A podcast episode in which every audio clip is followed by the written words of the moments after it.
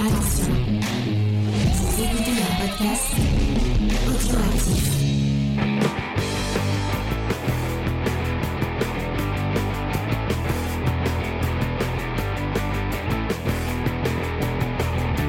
Salut à tous et bienvenue dans Comics Discovery, l'émission qui vous fait découvrir le monde merveilleux, magique et sémillant du comics. Vous êtes dans Comics Discovery News, la première partie de l'émission.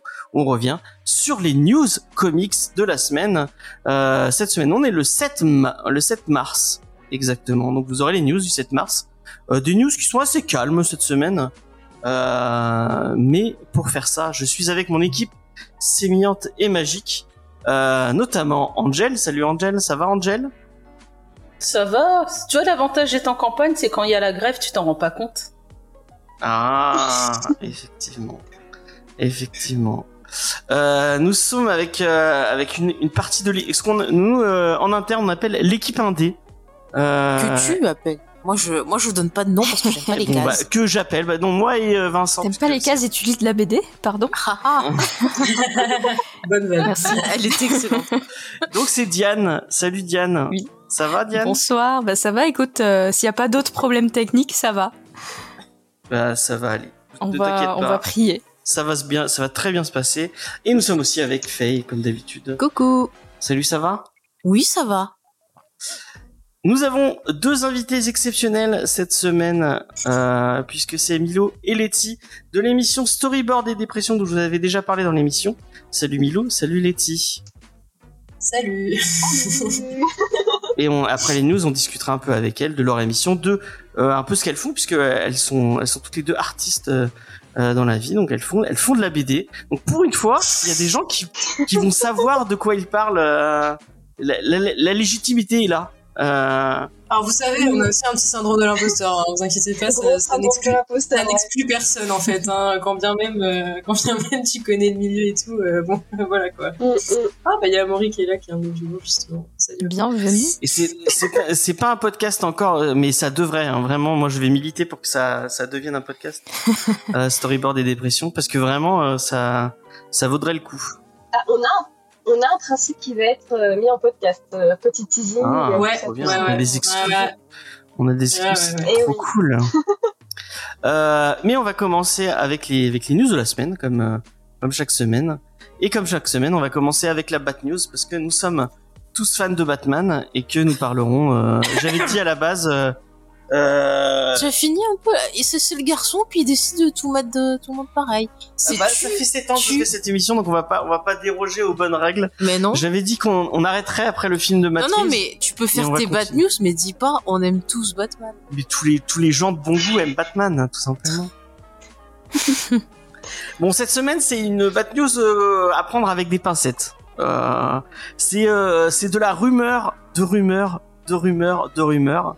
Euh, donc, euh, bah, on, on va on va rester sur ça et on, on va on va croiser les doigts en espérant que cette rumeur s'avère vraie. Euh, bah bien, En je vais même en- temps, je vais en elle peut pas s'avérer fausse, pardon, excuse-moi, je, je suis on fire ce soir, j'ai envie de te faire chier. Euh, Ah. Voilà, j'arrête de couper. Pas de problème. Mais depuis depuis cet après-midi, Diane, Diane, elle- elle est y a rebelle. pas J'ai envie, de envie de te faire chier.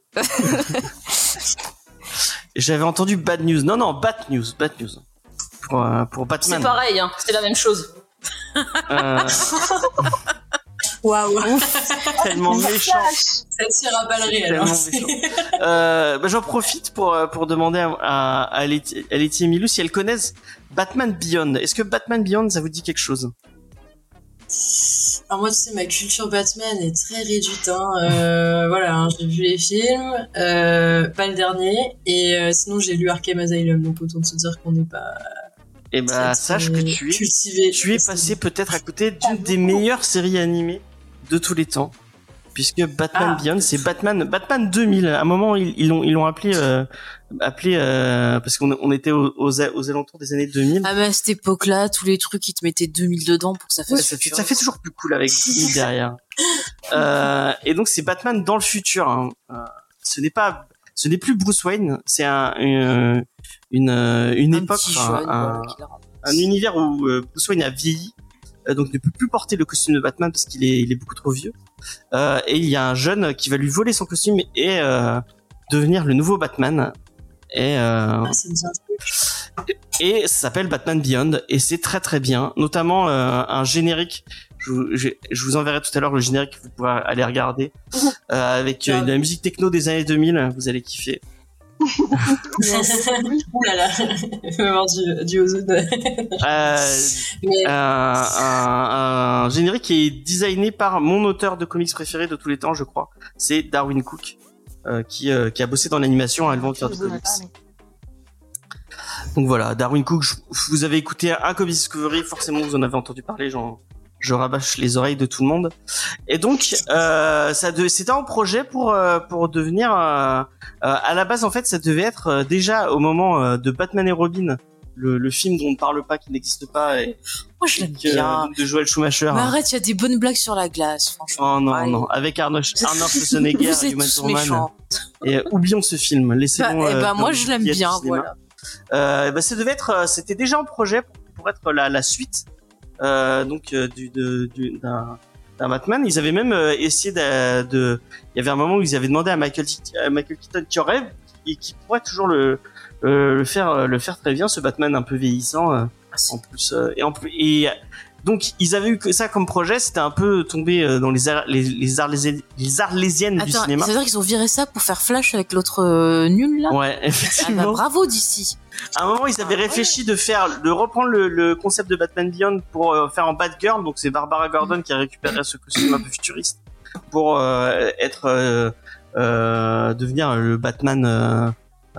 donc toujours comment dire chaperonné par Bruce Wayne vieillissant. Et donc là, toujours Michael Keaton. Mais là, apparemment, le projet euh, qui, qui serait euh, dans les cartons de chez Warner, ce serait une espèce de réponse au Spider-Verse et un film d'animation Batman Beyond. Oh, Oh, ce alors serait ça, euh, Alors oui. c'est stylé si c'est vrai. Ah, moi. Bon, ce qui fait un peu plus peur, c'est quand on entend le nom du, du scénariste, euh, puisque euh, c'est le scénariste. Attends, comment il a Attends, je, je l'ai pas trouve plus dans ma news. Euh, c'est Daniel Cazet, euh, qui est le scénariste de Fast and Furious 9. Ah, il était choix de. Il était Ah, très drôle. J'ai j'ai tellement rigolé, j'étais maquillée, ça a tout coulé tellement Je j'ai. rappelle dans Fast and Furious, Fast and Furious- Fast and Furious 9, ils envoient une, une voiture dans l'espace. Oh mais c'est et le dis-toi dis-toi que c'est pas le truc le plus pire. Ah, Après t'as un côté très soap opéra avec des twists de folie.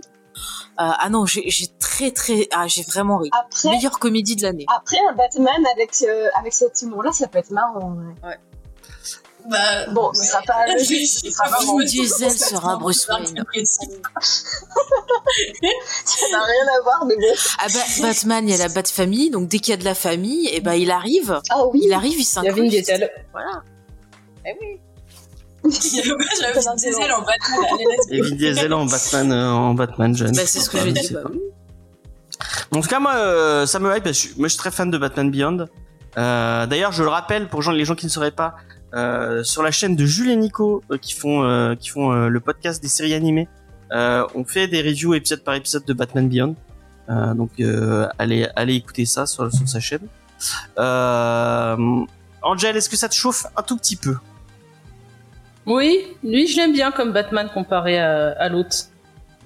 D'accord.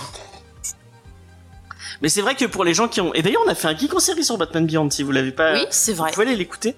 Euh, et c'est vrai que euh, contrairement à, à- au Batman un peu euh, Bruce Wayne qui est toujours euh, toujours edgy et toujours euh, comment dire euh, euh, T'as Emo Dark ouais voilà exactement. Ouais, ouais, et c'est pour ça que je c'est pour ça que je l'aime moi. C'est c'est c'est Oui. exactement pour ça que je l'aime.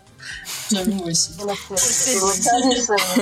Terry McGuinness, lui, il est plus euh, à la Spider-Man, donc c'est un, c'est un, un personnage qui a envie d'avoir, euh, dans la série euh, Batman Beyond en tout cas, c'est quelqu'un qui a envie d'avoir une vraie vie, euh, qui euh, qui ne se cache pas derrière le, le costume de Batman pour, euh, parce que la, la vraie différence selon moi entre Batman, enfin entre les séries DC et les séries Marvel, c'est que bah en fait euh, euh, le, le vrai personnage chez Spider-Man c'est Peter Parker, le vrai personnage chez Batman, bah, c'est Batman, c'est pas Bruce Wayne. Euh, et là, Ça, c'est vrai. et là, du coup, là, c'est l'inverse euh, chez Terry McGuinness. euh, puisqu'il a une petite copine, il a envie de vivre euh, sa vie d'adolescent euh, lycéen. un ça, tout chouette ça. type, c'est ça, James. C'est un chic type, Thierry McGuinness. Effectivement. Ouais, je vous la conseille. Hein. Elle a pas trop mal vieilli cette série animée, donc euh, vraiment, si vous avez l'occasion, on a, on a, Ah, moi, ça me donne envie. la série est vraiment très Bah, cool. on avait essayé de montrer un peu toutes les thématiques qui étaient abordées sur l'adolescence, sur la violence. Enfin, il Il y a une petite vibe Ah, Akira, si vous aimez bien Akira, euh, je pense que vous... doute. Ah ouais, j'adore Ah ouais, Akira. grave, Trop bien. Bah, je pense qu'on était peut-être un peu trop jeunes avec Letty aussi à l'époque. euh, Ouais, bah, je pense. 2000, euh, on était Ouais, bah, bah, j'a- j'avais genre 5 mois. Eh ben, 5 mois, tu regardais pas Batman, et alors, que Quoi c'est Comment Ouais, non, Dès le biberon, il je vois pas biberonner dedans. bah, tu voyais les couleurs et les formes, c'était bien. Diane, ça te parle cette série ou pas du tout? Euh, bah, j'ai vu quelques épisodes par-ci par-là, mais, mais je crois pas l'avoir vraiment regardé euh, pour de vrai. Donc, euh, de toute façon, moi, Batman, euh, ma culture Batman est aussi assez, assez mauvaise malgré le fait que je suis dans cette émission depuis un petit moment. Euh, Euh, ton, lo- ton lobbying n'a pas fonctionné. euh. Souvent, Encore. les, les coffrets de, de la série, de la série animée euh, d'avant, là, de, de Boss Team, ils sont souvent soldés ou souvent pas chers. Tu peux même les trouver d'occasion. Euh, et il y a des éditions Blu-ray qui sont sorties, qui, qui sont pas mal. Euh, allez-y. Je les offrirai à un moment ou à un autre. hein. Parfait. Tu les auras dans ton- Et peut-être que c'est en, en réponse à parce que euh, dans le Murphyverse, donc euh, le, le Batman de Sean Murphy, Sean Gordon Murphy, euh, Milo Letty, si vous connaissez pas le travail de, de Sean Murphy, allez-y. Je pense que c'est Ah, et c'est incroyable. Mhm. Vous allez pouvoir, vous allez pouvoir euh, vous éclater la rétine avec cet artiste fabuleux. Euh, donc, qui fait euh, une, une continuité de, de Batman, mais à sa sauce à lui. Et du coup, bah, le pro, la prochaine série autour de autour de Batman, c'est le Batman Beyond justement. Donc, euh, on a hâte de voir ça. Et peut-être que c'est en réponse à ça qu'il y a cette news qui vient d'arriver. Encore une fois, je le rappelle, une news qu'on prend avec des énormes pincettes, puisque euh, on est sur la rumeur de rumeur de rumeur. Euh, donc voilà. Et surtout cette rumeur? Euh, c'est un, c'est euh, un journaliste qui l'a dit dans son podcast. Euh, et apparemment, ce journaliste n'a pas l'habitude de dire des bêtises. Donc, Ah, donc Ah, c'est bon, bah. mais ok. mais euh, voilà, bon, on, on, va se contenter de, ça et on va, on va espérer euh, que ça arrive pour de vrai. Euh, voilà, on va passer à une autre. On va rester un peu dans la série d'animation euh, et le film d'animation, puisque cette semaine et ce week-end justement a été révélé un superbe trailer pour Teenage Mutant Ninja Turtle Mayhem, le nouvelle production Mutant Mayhem, la nouvelle production autour des Tortues Ninja. Euh, un film, euh, je sais pas s'il l'écrit ou s'il est juste producteur sur le sur le sur le le, le, le projet, mais de Seth Rogen. Euh, donc Seth Rogen, vous connaissez peut-être pas la série Preacher euh, pour euh, Si. enfin la série, hein, pas le pas le comics, hein, la série Oui, oui, là, c'est Pour avoir défendu James Franco. Pour avoir défendu. Bah ils sont potes. Hein. Ah, et alors Donc bon, je je ne je, je ne justifie pas. Ok. Je Pour justifie avoir rien, produit je cette série bien pourrie sur Pamela Anderson aussi. Ah non, elle est bien. Sa série, elle Oh est oui, bien euh, tiens. sur, euh, sur, sur euh, Pam et Tommy. Moi, je, moi, je la trouve plutôt bien. Euh, je il a fait quoi d'autre On- Il fait partie du euh, de la grande famille de Judah Pato. euh, parce que vous l'avez vu dans Super Grave, dans euh, Délire Express, dans, dans plein de films comme ça. J'aime beaucoup Super Grey. Ouais, Super Grave, c'est très très cool. Mais moi, j'ai, moi, je suis très fan de, du délire euh, Judah Pato, tout ça, tout ça. J'aime beaucoup, euh, j'aime beaucoup leur taf et j'aime beaucoup cette Rogan, moi, personnellement. Et euh, apparemment, euh, ça ne fait pas rire tout le monde. Et euh, effectivement, Moi, j'aime bien l'humour comme ça. c'est euh, c'est compliqué avec James Franco. euh, mais on va, on, on va, on va, on va, on va passer à autre chose. Il a fait Futurman. Ah, j'ai pas vu Futurman, mais peut-être que c'est cool. J'en, ai- eu des bons retours euh, de Futurman. Moi, j'ai pas accroché. Euh, mais en tout cas, euh, il y a eu un trailer pour euh, une nouvelle version euh, des Tortues Ninja et ça fait plaisir parce que après les deux films de produits par euh, par euh, Yes. euh, merde comment il s'appelle euh, Michael Bay. Michael Bay oui qui était euh, c'était c'était mauvais hein. C'était pas très bah, beau. Ah, bah, le, pas ah oui c'était le, le 2, le 2, si vous aimez les blagues de prout, vous étiez servi. Hein. Valétie, c'est pour ça. Euh, le 2 s'ouvre sur, euh, sur une Megan Fox à moitié à poil euh, Oui, il y a ça aussi. direct, euh, Encore. Ça aussi, si vous aimez la chirurgie esthétique. La pauvre. Megan Fox si je rappelle est née le même jour que moi. over-sexualisée. Ah ouais, mais grave. hein. Ah, voilà c'est une des anecdotes euh, bon. euh, pourquoi pas Euh, mais donc effectivement les deux étaient très mauvais et en plus il y avait il y avait pour euh, le, les, les, fans de super-héros il y avait euh, Stéphane Hamel dans le ah mais lui jouait, il était à fond. Jones. Non mais lui, lui franchement c'était le meilleur à mon avis, il, il, était au courant que c'était la seule le seul film de cinéma qu'il allait faire de sa vie. Euh, et pas, il était à fond. Franchement, il, il est gentil, il fait son nul. Mais il était à fond, il était content d'être là, voilà. Bah, ça faisait plus plaisir que les autres qui, qui étaient en mode. Angèle, elle l'aime bien, je crois. Non, t'aimes bien Arrow, euh, si je dis pas de bêtises. Bah, j'ai vu toute la série. Après, euh, ah ouais. j'aime bien, c'est un grand mot. mais si t'as vu toute la série, c'est que bah parce qu'elle est complétiste. Autre, ouais. tu as Voilà, je suis complétiste. J'essaye de me soigner, mais c'est compliqué. Et du coup, Stéphane Hamel dans le. Ça va? Ouais. Ah, il fait toujours la même tronche, quoi. Ouais. Bon bah du coup là c'est un film d'animation.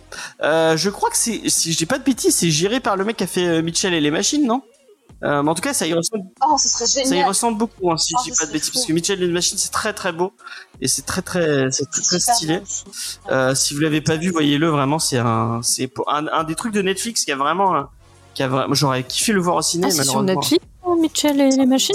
Ouais c'est sur mais c'est pas déjà c'est que je dois le voir et c'est sous mon nez quoi. Ok. Ah ben, c'est déjà, déjà le, le, pitch de Mitchell Parce que je crois que je l'ai vu? Mitchell et les machines, c'est l'histoire d'une fille qui va partir à l'université de cinéma et en fait elle a une relation un peu compliquée oui, avec son daron. Ah ouais, j'ai kiffé. Ouais, et euh, il y a le chien euh, pain de mie là. Je, oui. je me suis dit ce que je veux dire, mais pain de vie, pain de vie. J'ai essayé de le montrer à, à Faye depuis, euh, depuis que c'est mais elle, elle veut pas le voir. Oh non, tu m'énerves, genre. Ah, mais j'ai tellement, tellement fan que j'ai acheté l'artbook, il est vraiment trop bien quoi. Ah ouais, il est top. En tout cas, qu'est-ce que vous avez pensé euh, de, Du coup, Emilio Letty, c'est quoi votre euh, votre relation avec les Tortues Ninja? Vous kiffez ou pas du tout euh... Bah Letty, tu veux commencer du coup? Ouais, moi j'aime bien les Tortues Ninja juste parce que j'ai eu un énorme crush quand j'étais gamine sur Michelangelo. Laetitia, voilà, c'est Imbo égale j'aime la série. il est bête, donc euh, j'ai croché dessus et bah, j'ai grave aimé. Et puis voilà, euh, Tortue Ninja, c'est arrivé comme ça, je regardais le dessin animé. Et puis euh, voilà, les derniers films, j'ai pas forcément accroché parce que c'était très réaliste et moi il me manquait un côté un peu cartoon pour euh, accrocher au perso. Donc là, j'ai l'impression que ça fait le, le job, donc j'ai hâte de voir. T'as vu les vieux films avec Vanilla Ice et euh... Vanilla Ice, il apparaît dans une scène pour faire la promo de sa chanson. Oui, non. Pas dire avec Vanilla Ice, c'est vachement. Les vieux euh... films en carton pâte. Tu le vois genre 5 minutes, le mec, ah oh, bah il y a Vanilla Ice. C'est pas lui le plus important. Ouais, c'est la seule chose que je retiens de Vanilla Ice. Donc, bien le mettre. Donc est-ce que tu les as vus C'est, c'est, il y en a trois, non? Il y en a, il y en a Ouais, il y en a absolument pas, non. Non, non, non, du tout. Moi, j'étais vraiment euh, très dessin animé. C'est passé à la télé, je regardais. Ok, le premier dessin animé ou euh, une autre version? Parce qu'il y en a, il y en a une. Ah, oh. euh... Aucune idée. Euh, c'est dans les années 2000, donc. Euh... Ah, c'est, pas le premier, c'est. Dans les années 2000, il y en avait. Mais il y en a toujours eu, hein, j'ai l'impression que chaque génération. C'est, pas celui qui a la même esthétique du film d'animation qu'ils avaient sorti à un moment. Tu sais où il y avait Sarah Michel Gellar? Ah, peut-être, ouais. ouais. Peut-être, peut-être.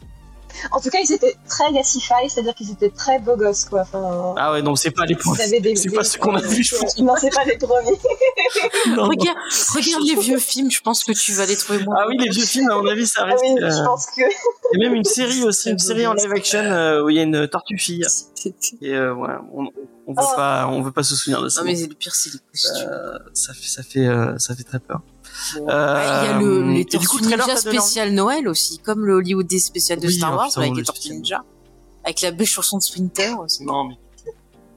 Non, il y a une chanson. Oui, oui, oui, il refait une chanson. Il fait les 12 cadeaux de Noël. Là. Eh bah, là, vous savez qui c'est qui fait Sprinter dans cette nouvelle version? C'est Jackie Chan. Ah ok. Ah bah comme ça, il pourra soutenir son pays. Je crois que tu l'aimais bien, Jackie Chan. Ah mais mes petites, quand je connaissais pas sa vie, j'aimais bien, mais depuis j'ai appris euh, qui était le bonhomme et c'est une enflure. C'est vrai qu'il soutient Donc beaucoup la Chine. j'aime beaucoup moins Jackie Chan maintenant. Bah, bon. Ah, ok. Ouais, bon. Qui fait Il a Fallait fait, dire que c'était Pedro Pascal. Ah. Fallait, fallait, fallait continuer à dire que c'était Pedro Pascal pour Léna. On aurait pu, on aurait pu. Euh... Mais du coup, euh, le le trailer t'a donné envie, Letty euh... Ouais, parce que moi, je suis très fan de, bah, de Spider-Verse, comme je t'avais Ouais. dit. Euh, et euh, visuellement, ça m'a trop accroché. Euh, moi, quand il y a un peu de euh, d'aberration chromatique, euh, je suis preneuse. Donc j'ai hâte de voir ça. Ok. Et toi, Milo? Mm, mm. Euh, bah moi du coup ben euh, alors moi du coup les Tortues Ninja j'avoue que dans mon enfance je suis complètement passée à côté. Enfin je crois que c'était la période où c'était diffusé je crois que c'était la période où j'avais pas de télé donc déjà ça réglait la question. C'était plus la génération de mon frangin. Et euh, je crois que j'avais dû voir euh, un épisode comme ça mais j'avais pas du tout du tout accroché euh, à l'époque. Donc je m'y étais pas je m'étais jamais intéressée spécialement. Et là du coup donc ben James m'a fait voir donc le fameux trailer et, euh, et c'est vrai que bah ça va peut-être me rabibocher un peu avec les Tortues Ninja parce que j'avoue que déjà, enfin bon, le trailer est assez euh, euh comment dire euh, assez dynamique. Euh, il y a d'avoir pas mal de vannes, etc. Ça a l'air sympa. En effet, il y a un peu ce côté Spider Verse, même dans l'animation en tant que telle, ce côté 3D très texturé. Moi, j'adore la texture, donc en termes d'animation, ça a l'air vraiment très très chouette. Euh, en effet, un peu inspiré euh, West Spider-Verse et euh, Arkane même, je dirais. Donc franchement, j'irai le voir avec plaisir. Et puis, bah, du coup, on verra bien si, si je commence à m'intéresser avec les Tortues Ninja après ça, quoi. Mais, mais voilà, du coup, c'était mon avis. Il y a des gens qui se demandent dans le chat qui est Faye. Donc, bah, Faye, c'est la personne qui est à côté de moi. Et vous ne voyez pas, mais qui parle, qui donne son moi avis, qui, a donné son avis sur les Tortues Ninja et sur ce trailer euh, qu'elle a vu euh, Alors, euh, bah niveau animation, ça a l'air intéressant. Ça m'a fait penser au Spider-Man là qu'on avait vu ouais. Into Spider-Verse. Par contre, l'humour. Ouais, on sent que Seth Rogen est passé C'est voilà. Et comme j'aime pas du tout son humour, ça me donne pas envie de le voir. Mais je sens que tu vas euh, m'y traîner de force, donc je serai obligé de le voir. Et j'arrive pas à la traîner de force. Après, euh, j'essaie de la traîner vers Ant-Man et là. Bah, mais je préfère encore essayer de donner sa chance au Tortue Ninja qu'à un nouveau Marvel. Ah. C'est mon avis. Diane, que je vais essayer de traîner, euh, du coup, euh, peut-être. Oh, t'as pas besoin de me traîner, franchement, il me fait bien envie. Euh, moi, c'est le genre de, de petit film d'animation qui me fera plaisir d'aller voir, donc j'y vais d'un bon pas, il y a pas de problème. Et moi, un, un truc que je tiens à dire, c'est que vraiment, le cinéma d'animation, s'il y a un endroit pour le voir, vraiment, c'est au ciné, quoi. Moi, je trouve que c'est, c'est, ça explose la rétine aussi. et c'est quand même pas la, même chose que sur un, un plus petit écran. Euh, moi, je me souviens de la, la séance de, ah, de Spider-Verse. Euh, ça vaut le coup. Spider-Verse, j'ai pas eu la chance de le voir au ciné, mais heureusement j'ai quelqu'un qui était très très fan euh, dans mon entourage qui m'a fait voir sur son genre il avait un grand écran avec du super son et tout, et j'avoue que oui ça vaut le coup de le voir sur un au moins un écran de très bonne qualité. Euh, mm avec du bon son quoi. J'avoue, on était surpris parce que euh, c'était en 3D, nous, la séance qu'on a vue pour euh, Spider-Man. Ouais. Et euh, c'est vraiment avec tous les effets, les différentes textures. Oui, ouais, ouais j'avais un peu mal à la tête parce que c'était fort, mais c'était quand même impressionnant. T'avais des trucs qui ressortaient de ouf. Ouais. C'est vrai que si on est très sensible, voilà, à la 3D, que ça fatigue, qu'on a des problèmes comme moi de convergence, ça peut fatiguer. Mais c'est vrai que c'est ouf. Voilà, tu vois vraiment le les différents styles d'animation. Tu, il y a vraiment un super travail dessus. C'était impressionnant. Vu comédie en même temps, c'était pas une bonne. Oui, non, mais pourtant, écoute, c'était pas mal. À, à comédie Ouais. On est, on est Ils font des bonnes salles de ciné en 3D à comédie Bah. Bah là, je sais qu'on était dans la grande principale et ça allait. Ouais, il me semble que la grande, font. Voilà. Ouais. Mm -mm. ouais. ouais. Autant aller, autant aller au multiplex. Hein. J'espère qu'ils vont le ressortir à l'occasion du, du, du ah 2 ouais, qui va. Ah ouais, ça serait bien. Ça serait Ah ouais, trop, ça trop serait bien. On se le refait. Ils ont tendance à sortir toutes les semaines des vieux films euh, Ouais. à comédie, donc euh, je pense que c'est possible. Ça serait cool.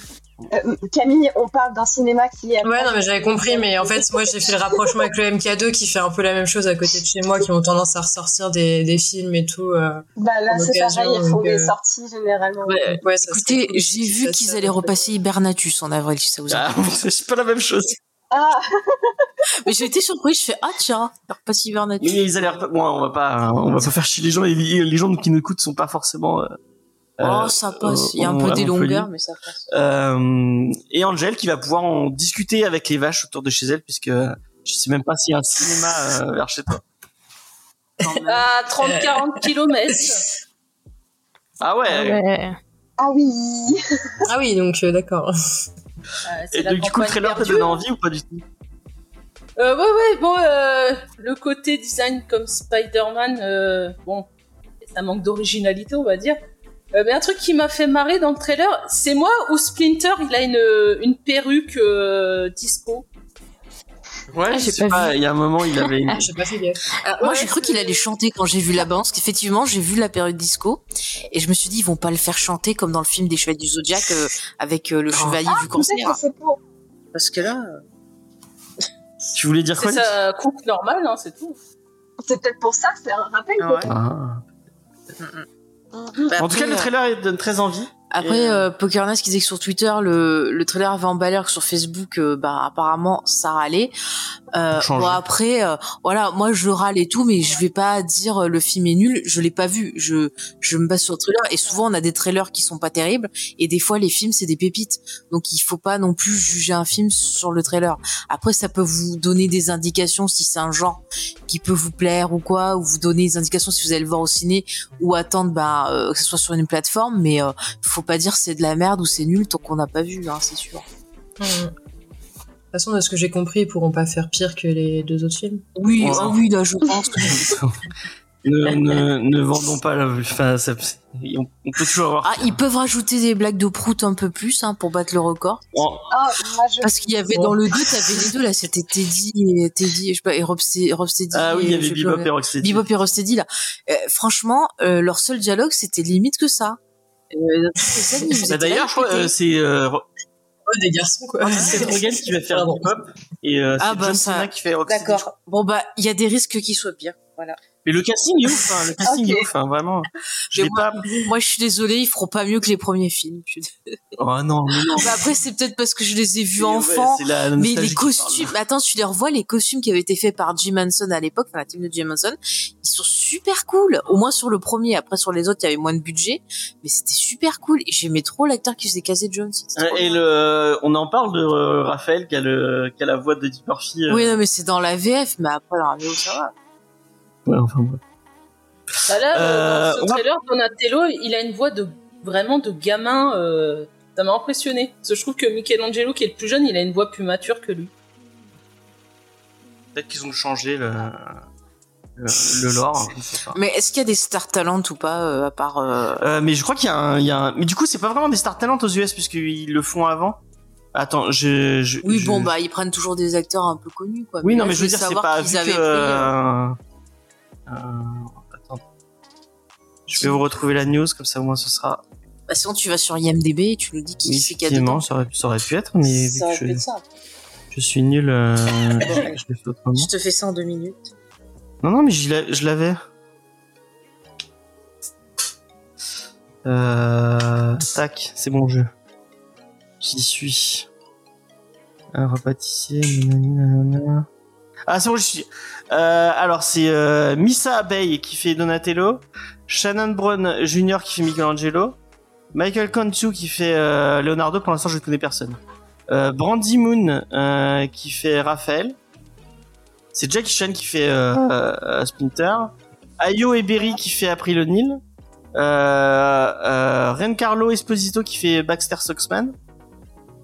Rose Byrne qui fait euh, je sais pas c'est. John Cena qui fait Rocksteady. Seth Rogen qui fait Bebop. Hannibal Buress qui fait Genesis Frog.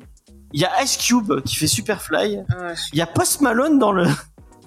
Quoi Il y a pas, Est-ce qu'il va chanter? Allez, let's go. Ah, j'aimerais bien une chanson en il y a vrai. Post Malone Ah ouais, c'est Post Malone, qui fait un personnage. Euh, après, je il connais fait pas. lui. un personnage. En Euh, fait, il va faire Vanilla Ice dans une jouer- il boîte. fait Ray, Ray Filette. Je ne sais pas. Tu sais, je tu sais vas le voir Samy, tu vas faire Go Ninja, Go Ninja, Go, et puis c'est fini. Ah, ce serait marrant. ce serait marrant. En vrai, je veux bien. Euh, sinon, euh, on va passer à une autre news. Là, là, je- vraiment, c'est la news où je me fais plaisir euh, totalement. Euh, c'est une, une, une énième euh, annonce de casting autour de The Penguin, la série euh, euh, donc qui fera suite à- au film de Matt Reeves, euh, autour du pingouin joué par euh, le formidable Colin Farrell dans le film. Euh, si vous avez pas vu le film de Matt Reeves, mais, mais vraiment, bah, voilà quoi. Abstenez-vous. Euh, Mais non, il y a- Andy Serkis qui est tout mimi. C'est la première fois qu'Alfred il est trop sexy. Attendez. je le reprends en boucle, attends. Il m'énerve avec ça. Euh, Je mais en sais cas, euh, je sais qu'il y a un acteur que tu apprécies qui va rejoindre le casting de The Penguin. Mm. Euh, c'est Clancy Brown. Euh, Clancy Brown, vous l'avez sûrement vu jouer un jouer un second couteau dans un dans n'importe quel ah bah il a fait beaucoup de films d'horreur. Je crois qu'il était dans un Highlander aussi. Puis surtout on en avait parlé dans Geek en série pour l'excellente série La caravane de l'étrange. Voilà Carnival en VO qu'on vous conseille euh, vraiment qui avait été fait par Ronald mais dans le monde super héroïque il a déjà fait pas mal de trucs puisque euh, mhm. il était dans The Flash. Ouais. euh, il était dans Punisher et Daredevil.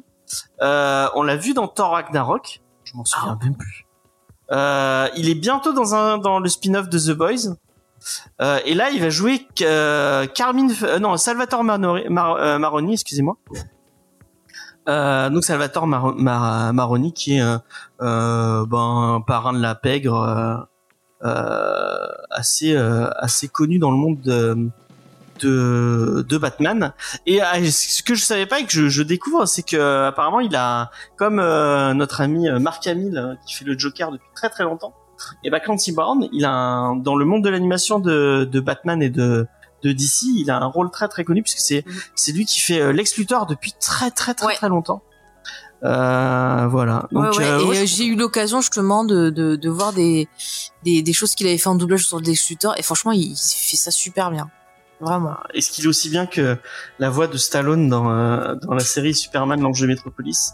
Ah ouais, il y avait Stallone qui oui, faisait. c'est la voix, c'est ah, Stallone qui fait Lex Ah merde, j'ai pas reconnu dans la série. Euh... Mais c'est pas vraiment, c'est mais c'est la voix qu'il a en VF. Ah, à VF. Moi, je croyais en, VO. Non, non. En VF. Ah non, mais en VF, oui, non, mais non.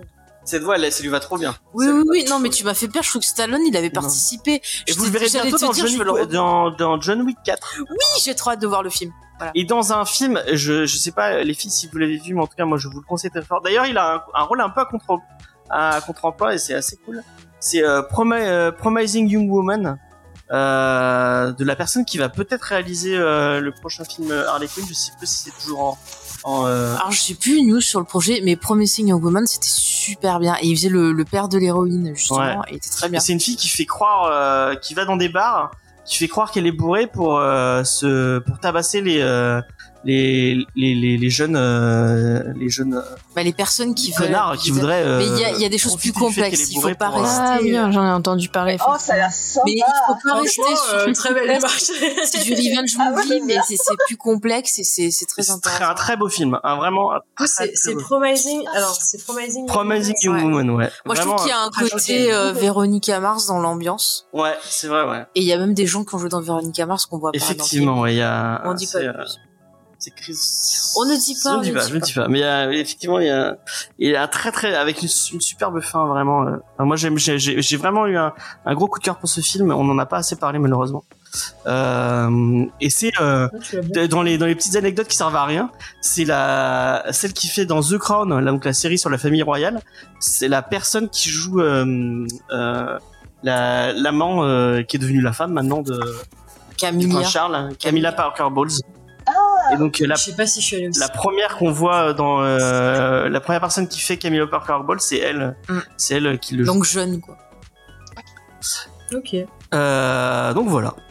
C'était une petite anecdote euh, gratuitement si vous l'avez pas vu. Et Clancy Brown, génialissime dans tout ce qu'il fait. bon, ça va devenir un, ça va devenir un running gag. J'ai l'impression que c'est la, la, la news suivante parce que vraiment j'ai pas envie que ce, ce projet arrive devant nos écrans. J'ai l'impression que ça arrive de plus en plus. Comme, comme voir un accident de voiture qui arrive. Attends, t'as pas vu Peut-être ça sera. Non, non, non, mais non. C'est le reboot de Hellboy euh, au cinéma. le réalisateur, on en a parlé la semaine dernière. Le, le, réalisateur, c'est le mec qui a fait Hypertension. Ah oui, c'est vrai. Les films, les, les, deux films horribles avec euh, Jason Statham. Avec Jason Statham. Euh, Oh, le pire, c'est le 2, il est over, euh, over, over, over the top. Et là, on a, on a l'annonce de celui qui va jouer Amung Rama, euh, donc euh, Hellboy, donc lui-même, c'est Jack Casey. Je n'ai jamais entendu parler de ce monsieur qui a fait pas mal de petits films. Non, mais il a bossé avec, il a bossé avec Eli Ross apparemment. Il a fait, il a bossé, il a été dans Deadpool 2 apparemment. Vraiment. Euh... Il était dans The Strain. Oui, j'ai vu ça et j'arrive pas à me rappeler quel perso il faisait. c'est vraiment ce gars. Euh. non, mais déjà, moi, j'ai moi j'ai une question. J'ai une question pour euh, peut-être les Timio. Mais est-ce que quelqu'un peut vraiment passer après Ron Perlman en The Boys? En Hellboy, excusez-moi.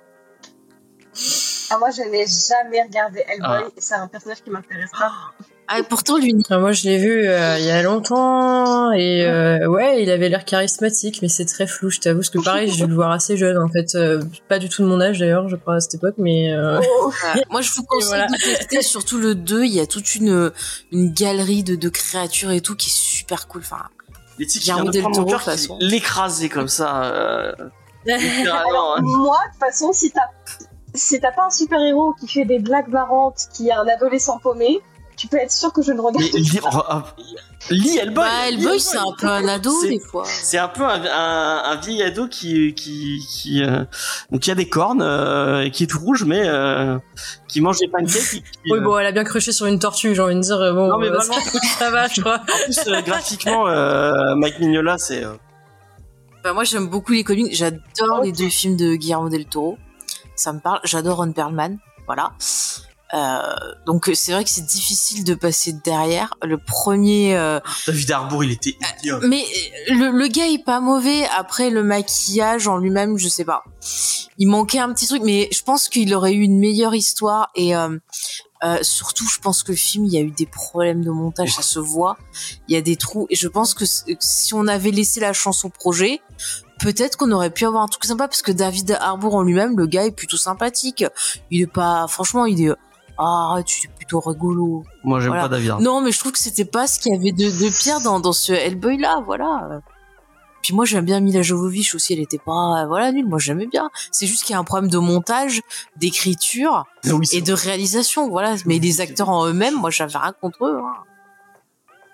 Euh, David Harbour, c'est un gars qui compte. Oh, non mais il mais et je le lis en plus, ça le Angel, qu'est-ce que tu en penses Bah moi je vais en troisième. C'est tout. Non mais tu auras pas le troisième. Ouais bah je regarderai pas le, leur euh, reboot du reboot. Euh, je fais grève jusqu'à ce que j'ai le troisième. D'accord, d'accord, d'accord. Diane, Hellboy, ça te parle un tout petit peu ou pas du tout? Bah, je sais qu'il faut que je m'y mette quoi depuis longtemps, mais euh, après j'aime beaucoup le trait de, Mignola, hein, mais mais sinon après ouais je connais surtout la BD quoi, mais tout ce qui est autour euh, pas trop. Si vous connaissez pas le trait de Mignola et que vous êtes un peu bah, comme Letty fan de, films d'animation, je sais pas si tu, tu te souviens de, du Disney euh, Atlantide. Oui, bah, c'est lui, qui a fait, c'est lui qui a fait, euh, qui a fait toute la pré-prod. Euh, je comprends pourquoi euh, les designs dessus. Non, Mignola. Ah, en, plus, j'aime beaucoup ce qu'ils ont fait pour tous les projets qu'ils ont proposés à Disney et qui n'ont pas été pris. Donc, franchement, moi, je note et je vais regarder ça.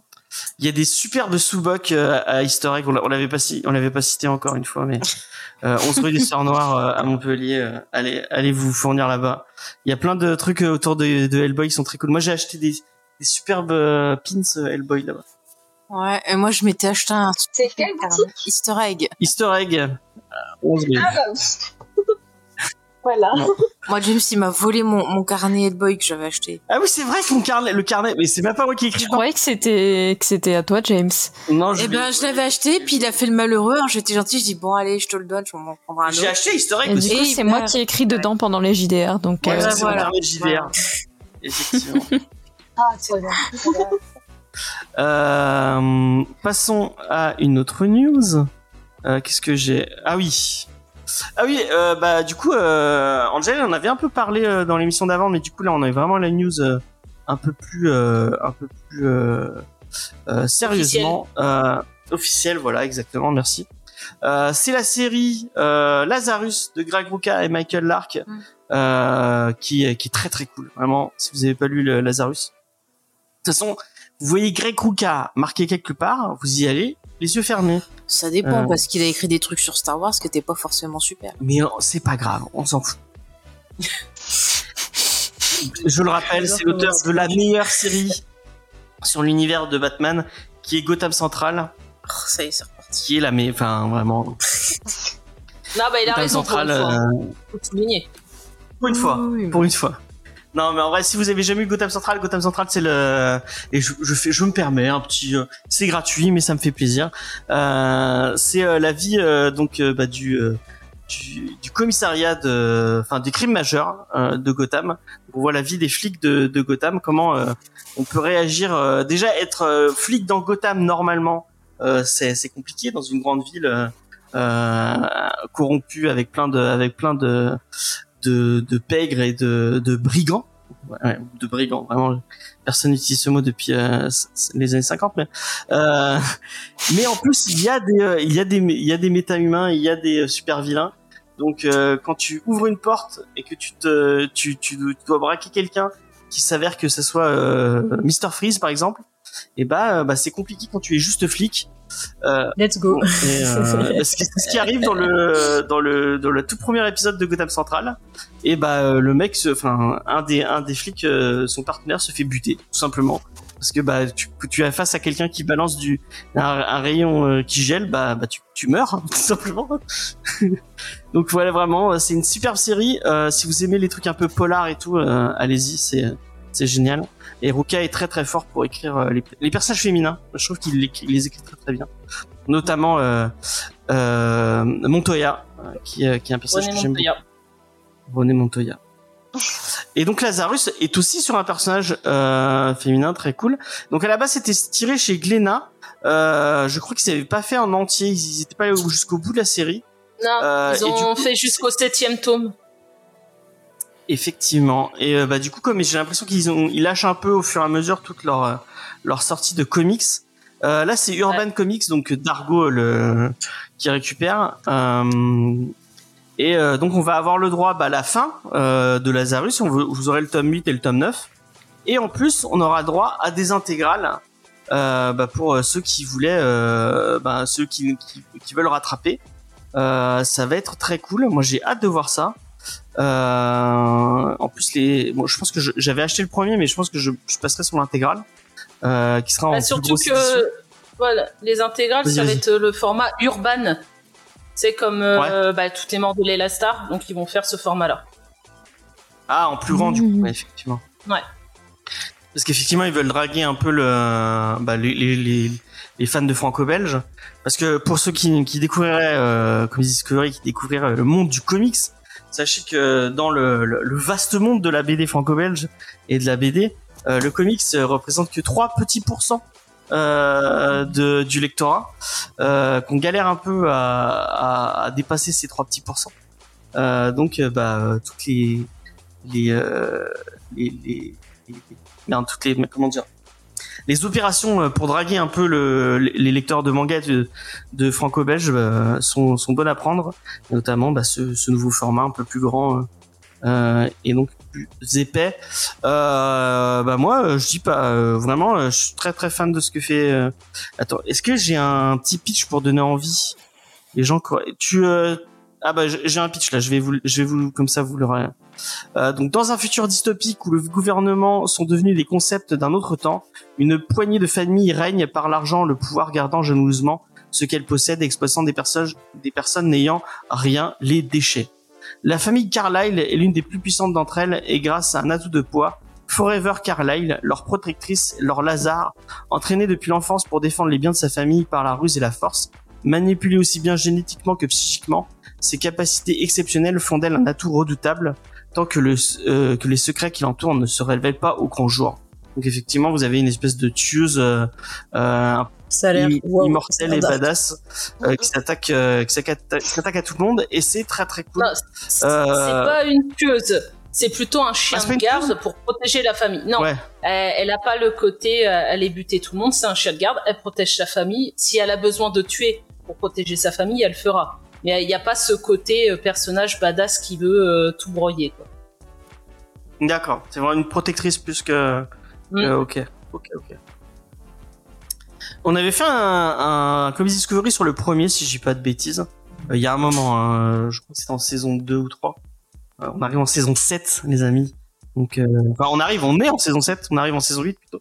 Donc euh, effectivement, moi j'en ai, plus beaucoup de souvenirs, mais faudrait que je m'y remette. Peut-être qu'on le fera euh, au moment de la de la sortie de l'intégrale.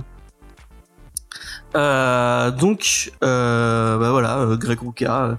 En plus Michael Lark, Michael Lark c'est très très beau. Moi j'aime beaucoup ce que fait Michael Lark, qui était aussi sur Gotham Central. Tiens, c'est c'est étonnant. donc un, trait très franco-belge, très polar. Moi j'aime beaucoup.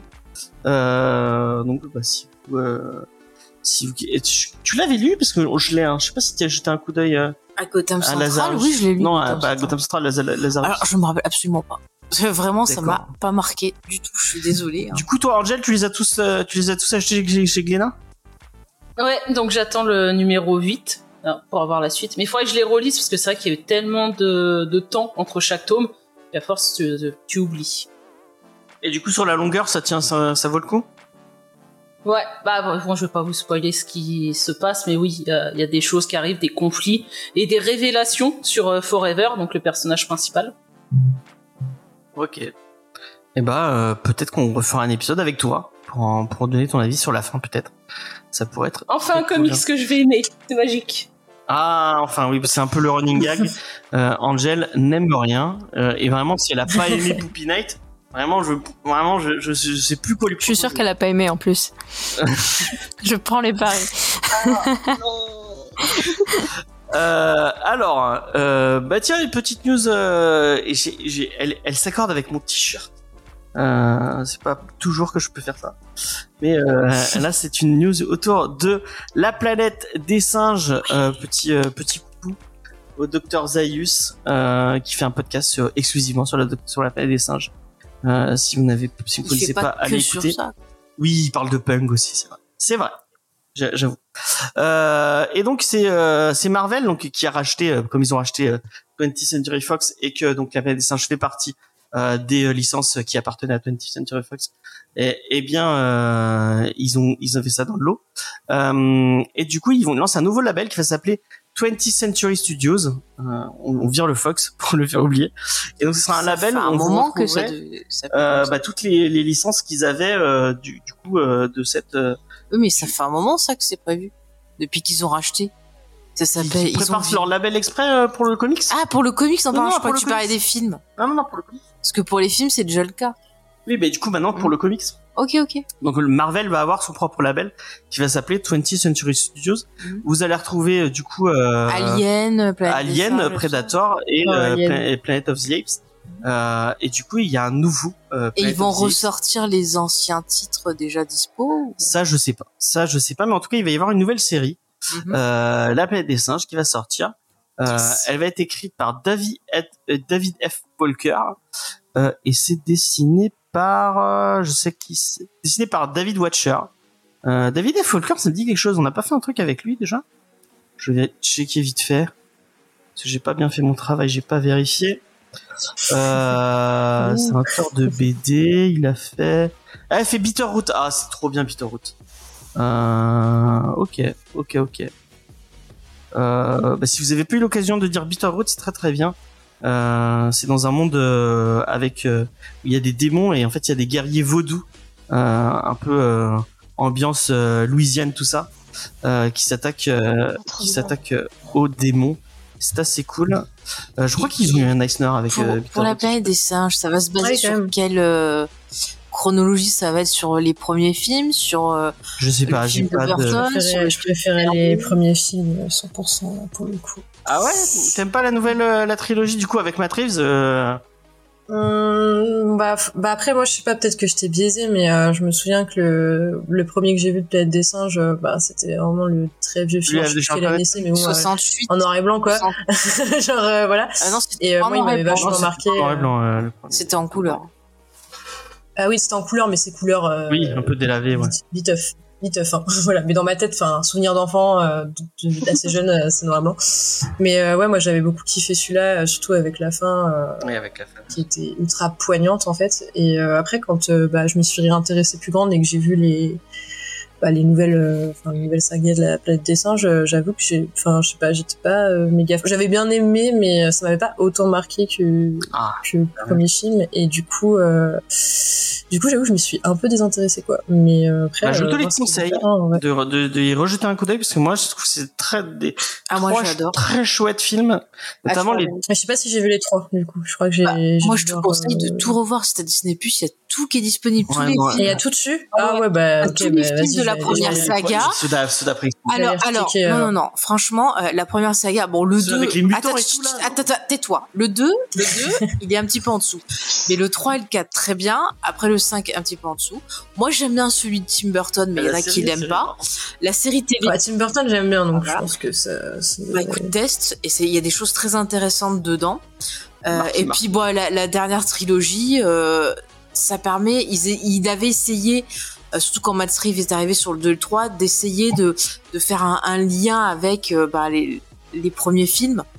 Mais c'est assez intéressant. Après, t'as plein de trucs autour des romans, des comics. Euh, il y a des trucs qui sont vraiment bien mais encore une fois ouais, je vais te renvoyer aux, aux émissions de, de l'ami euh, Dr Zaius. parce que par exemple si tu écoutes les films tu peux écouter les, les épisodes qu'il a fait sur les films. Tu auras des infos en plus puis il peut construire ouais, ça, bien et tout ça. Donc euh, vraiment c'est c'est top ce qu'il fait.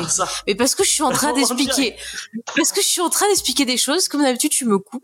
Voilà, je, je mens pas aux gens, je vous le dis. Ah mais ok, je vais, je vais essayer de me repencher dedans parce que c'est vrai que de base j'avais quand même vraiment bien kiffé euh, concept quoi, donc euh, ouais, je m'y repenche.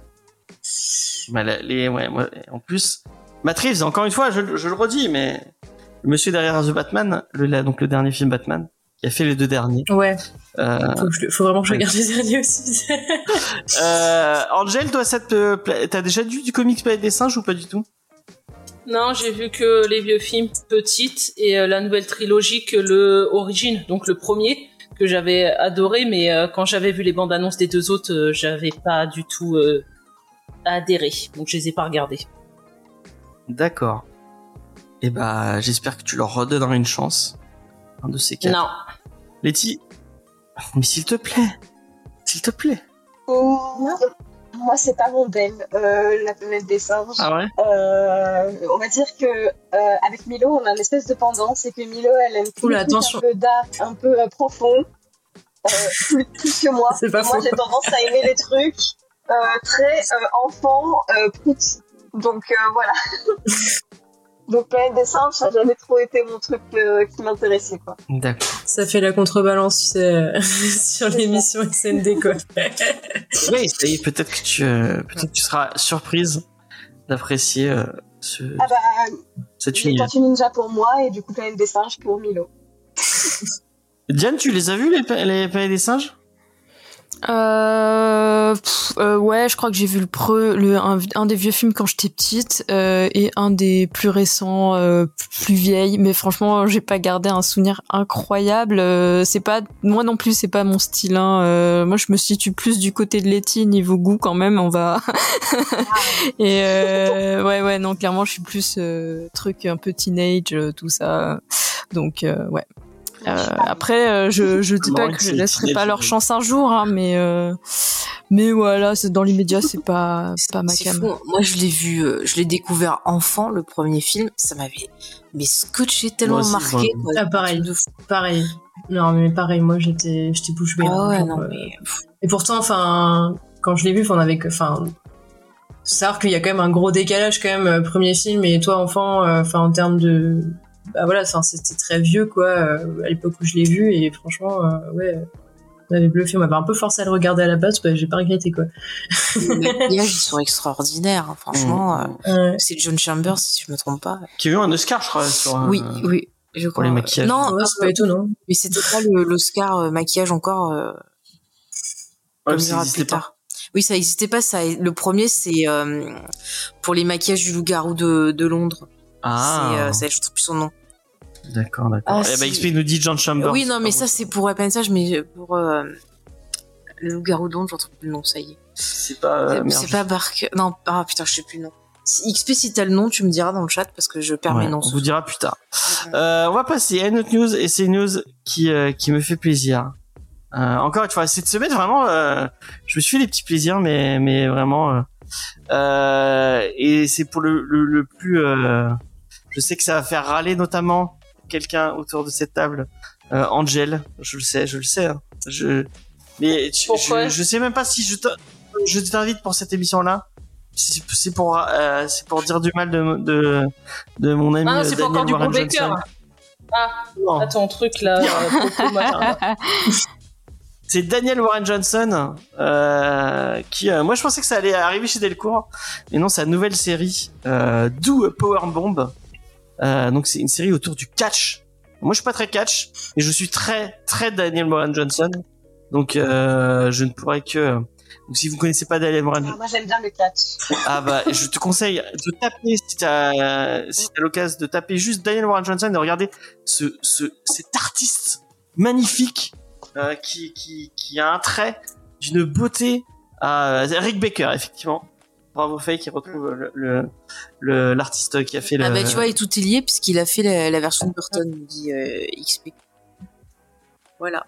Donc un de mes comics préférés de, de qu'on a fait dans, dans l'émission euh, qui s'appelle Murder Falcon, euh, donc de Daniel Warren Johnson. Euh, j'en profite encore une fois, je me fais plaisir et je, je vais je vais vous pitcher euh, Emilio et Letty, vous allez me dire ça vous donne envie?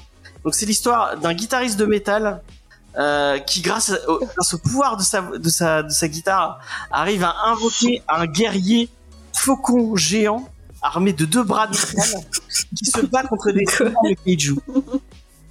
Donc ceci est le, euh... le, le, alors là que... le pitch qui paraît un peu euh, bon c'est un, un, un, peu bas du front. Mais sache qu'à la fin du comic quand tu refermes le comic tu pleures toutes les larmes de ton corps.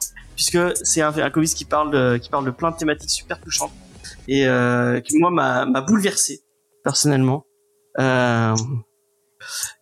il y a Diane qui dit qu'il avait jamais vu la tête de Oda. Effectivement, il a l'air très très gentil.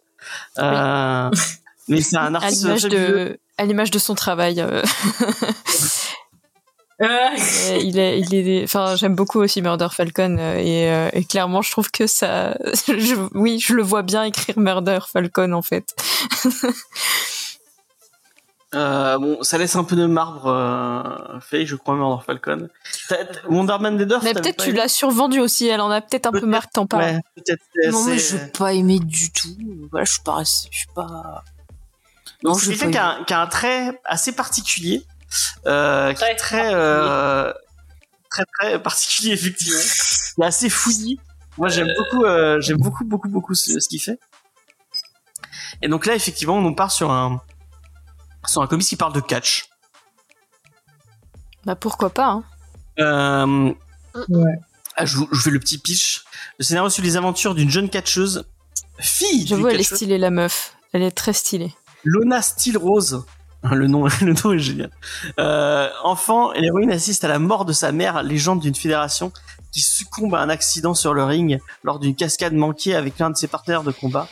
Devenue adulte, Lona ne s'est jamais tout à fait remise de la disparition de sa mère, arpente les arènes d'un air morose en comprenant qu'elle ne sera jamais à l'auteur de cette figure disparue. Les choses vont toutefois prendre une tournure inattendue lorsqu'un alien démoniaque banni sur Terre, grand fan de catch professionnel, lui propose de ramener sa maman de son mort en échange d'un tournoi organisé sur son lit privé. Trop. J'adore comment ces scénars partent en couille à chaque fois. mais avec des thématiques du coup en effet assez profondes. Donc euh, ah, ça a l'air intéressant, mais ça me flingue le. Ouais, il devrait faire du shonen effectivement. Bah écoute, si on. Ouais, non mais grave, de fou. Hein. Si on le traite dans, dans une émission, euh, tu me dis, hein, James. Non mais il y a pas de si, hein. Il y a pas de si. On, va le faire. Si, c'est traduit, je veux dire, je sais pas si ça sera traduit. Mais ça sort chez Urban. Je pensais que ça sortirait chez Ah, ça sort chez Urban. Ouais, ça sort chez Urban et du coup on a l'annonce de la sortie de cette superbe story. Ce sera pour 29 euros. Euh... Ah non, il va y avoir deux. Oh mon dieu. Là, il y a en noir et blanc et en En noir et blanc. Ah ouais. Mais la couleur, elle est intéressante aussi. Euh, enfin, je pense que ça, ça vaut le coup aussi de l'avoir en couleur. Mais d'ailleurs, on avait un, on avait eu un petit, on en bon, un débat, on n'a pas vraiment eu un débat, mais on en a parlé dans le dernier euh, storyboard des dépressions du fait que, bah, effectivement, euh, en comics et euh, du coup, surtout chez les Big Two et peut-être chez Image où où euh, bah du coup il faut avoir un rythme de travail beaucoup plus élevé. Euh, il y a encore beaucoup beaucoup de d'encreurs, de coloristes. Euh, je sais pas s'ils ont encore des lettreurs. Qu'est-ce que vous disiez que vous saviez plus s'il y avait encore beaucoup de lettreurs et de. Ah, sais pas euh, parce que lettreurs c'est surtout quand c'était au tradi en vrai. Après si il y a toujours le numérique, mais limite je me demande si ça se confond pas avec le taf de maquette en fait. Je sais pas. En vrai. C'est peut-être les maquettistes qui font le taf maintenant, parce que bon, maintenant t'as plus qu'à acheter une typo et, et voilà quoi. Enfin, alors qu'à l'époque c'était vraiment un boulot. Euh. Après, ça se fait toujours, hein. Je veux dire, par exemple, euh, sur le dernier, alors je peut-être qu'il en a ressorti un tout le temps, mais je pense pas. sur le dernier bouquin de Jacques Tardy, Elise, le, là c'était un, un typographe hein, qui avait bossé dessus, donc je sais pas, ça se fait sûrement encore, mais, mais je pense que maintenant c'est beaucoup de la typo numérique quand même. C'est vrai qu'en comics, c'est encore des grands noms autour de la couleur. Pense à Jordi Belair, à euh, Matt Hollisworth. Enfin, il y a, y a des mecs qui bossent beaucoup, beaucoup, beaucoup, beaucoup, euh, et du coup qui bossent encore euh, et qui font que de la couleur. Euh, il y a notamment bah, Jacob Phillips, le fils de Sean Phillips, qui qui fait la couleur de tous les trucs de son père. donc voilà. Euh, effectivement, ce qu'on ce qu'on disait dans votre émission, c'est c'est enfin ce que vous disiez, c'est que comme il y a besoin que ça se faisait plus trop en franco-belge ou en ouais, non. Euh. comme là, il faut avoir un rythme assez soutenu, bah t'es obligé de. Ouais. je pense que ça dépend aussi des, des albums, tu vois, euh, sur, sur des albums qui peuvent être euh, notamment soit pré-publiés ou, des séries, etc. Je pense que, enfin, t'as souvent des coloristes, mais sur des albums qui sont directement édités, généralement, et surtout parfois avec des styles graphiques où c'est compliqué d'adapter une colo quand c'est pas toi qui l'a fait. Enfin, je pense que ça, se joue aussi beaucoup à ça, tu vois, genre le comics. Enfin, même si t'as parfois des des dessinateurs euh, qui sont euh, qui ont vraiment une, une, patte ultra vénère, etc. Genre t'en as beaucoup, c'est euh, ou disons que bon bah voilà, on a quand même une un style qu'on reconnaît comics, on va dire, où je pense que bon faire des colos dessus, du coup, bah voilà, il y a des codes et qui sont assez qu'on peut appliquer dessus. Mais après euh, par exemple sur des sur des bouquins ou parfois euh, je sais pas mettons le dessin il est fait au crayon ou ce genre de truc tu vois tu peux pas appeler un coloriste euh, enfin faut quand même une technique. Disons que quand tu fais une colo faut que ce soit un peu du classique en mode on a fait un crayonné, on a fait un ancrage machin avec les zones d'ombre et tout, et après on vient foutre une colo. Si euh, si ton dessinateur euh, il commence à faire des full textures et tout machin, tu vois, euh, mm. c'est pas vrai. il y a mon chat, désolé. tu peux pas vraiment tu peux pas vraiment aller mettre un coloriste dessus qui arrivera pas forcément euh, à aller là où le dessinateur voulait aller. Ouais, tu vas pas mettre un coloriste sur moi ce que j'aime c'est les monstres ou ce genre de choses. Euh. Bah non, voilà, tu vois, même, enfin même tu vois par exemple, ah tu vois, je vais prendre un, nom mais genre euh, McKean, enfin tu peux pas mettre un coloriste sur ce qu'il fait quoi. Enfin, je veux dire c'est pas possible. Genre alors ça se trouve ça se fait, mais je ne pense pas. Ah, je sais pas si. Euh, mais voilà quoi. Euh, non, mais je pense pas. ça apporte à l'œuvre aussi parce que mettre juste une colo pour mettre une colo, c'est pas grand intérêt. Hein. Si, bah si, ce qu'il y a des gens qui préfèrent lire en couleur, mais après c'est vrai que bah après ça dépend. Parfois tu peux faire de la colo narrative. Il y aussi. Hein. Bah il y a le style artiste. Après parfois t'as de la colo narrative. Tu vois, je pense par exemple euh, à au comics du Joker. Euh, je me rappelle plus du nom exactement. Mais on a des zones de. Hein? Iberméron euh, non, mais c'est euh, putain, je me rappelle plus du truc exact, mais c'est le Joker où en fait t'as des zones de rouge ou ça, on appelle ça justement de la colo euh, narrative. Ah, tu vois, c'est que du noir et blanc, et euh, après t'as quelques zones de rouge euh, où ça c'est de la colo pure narrative. Donc après ça dépend du type de colo que tu fais. Tu vois, si c'est de la colo narrative, en vrai, ça peut être fait par juste juste à fonction narrative, ça peut être fait par un coloriste. Tu vois, après quand ouais, il y a aussi tout l'aspect esthétique et tout. Bon là, de toute façon, la bande dessinée euh, ça n'a pas toujours pour vocation d'être euh, magnifique ou quoi. Enfin, c'est surtout que ça doit être lisible en fait et, euh, compréhensible quoi. Tu vois, après ça dépend des albums, mais euh, mais vraiment en franco-belge, c'est vrai qu'on a, j'ai l'impression qu'on a de moins en moins de coloristes. Enfin, ça dépend. C'est plutôt des aplats et tout, ouais.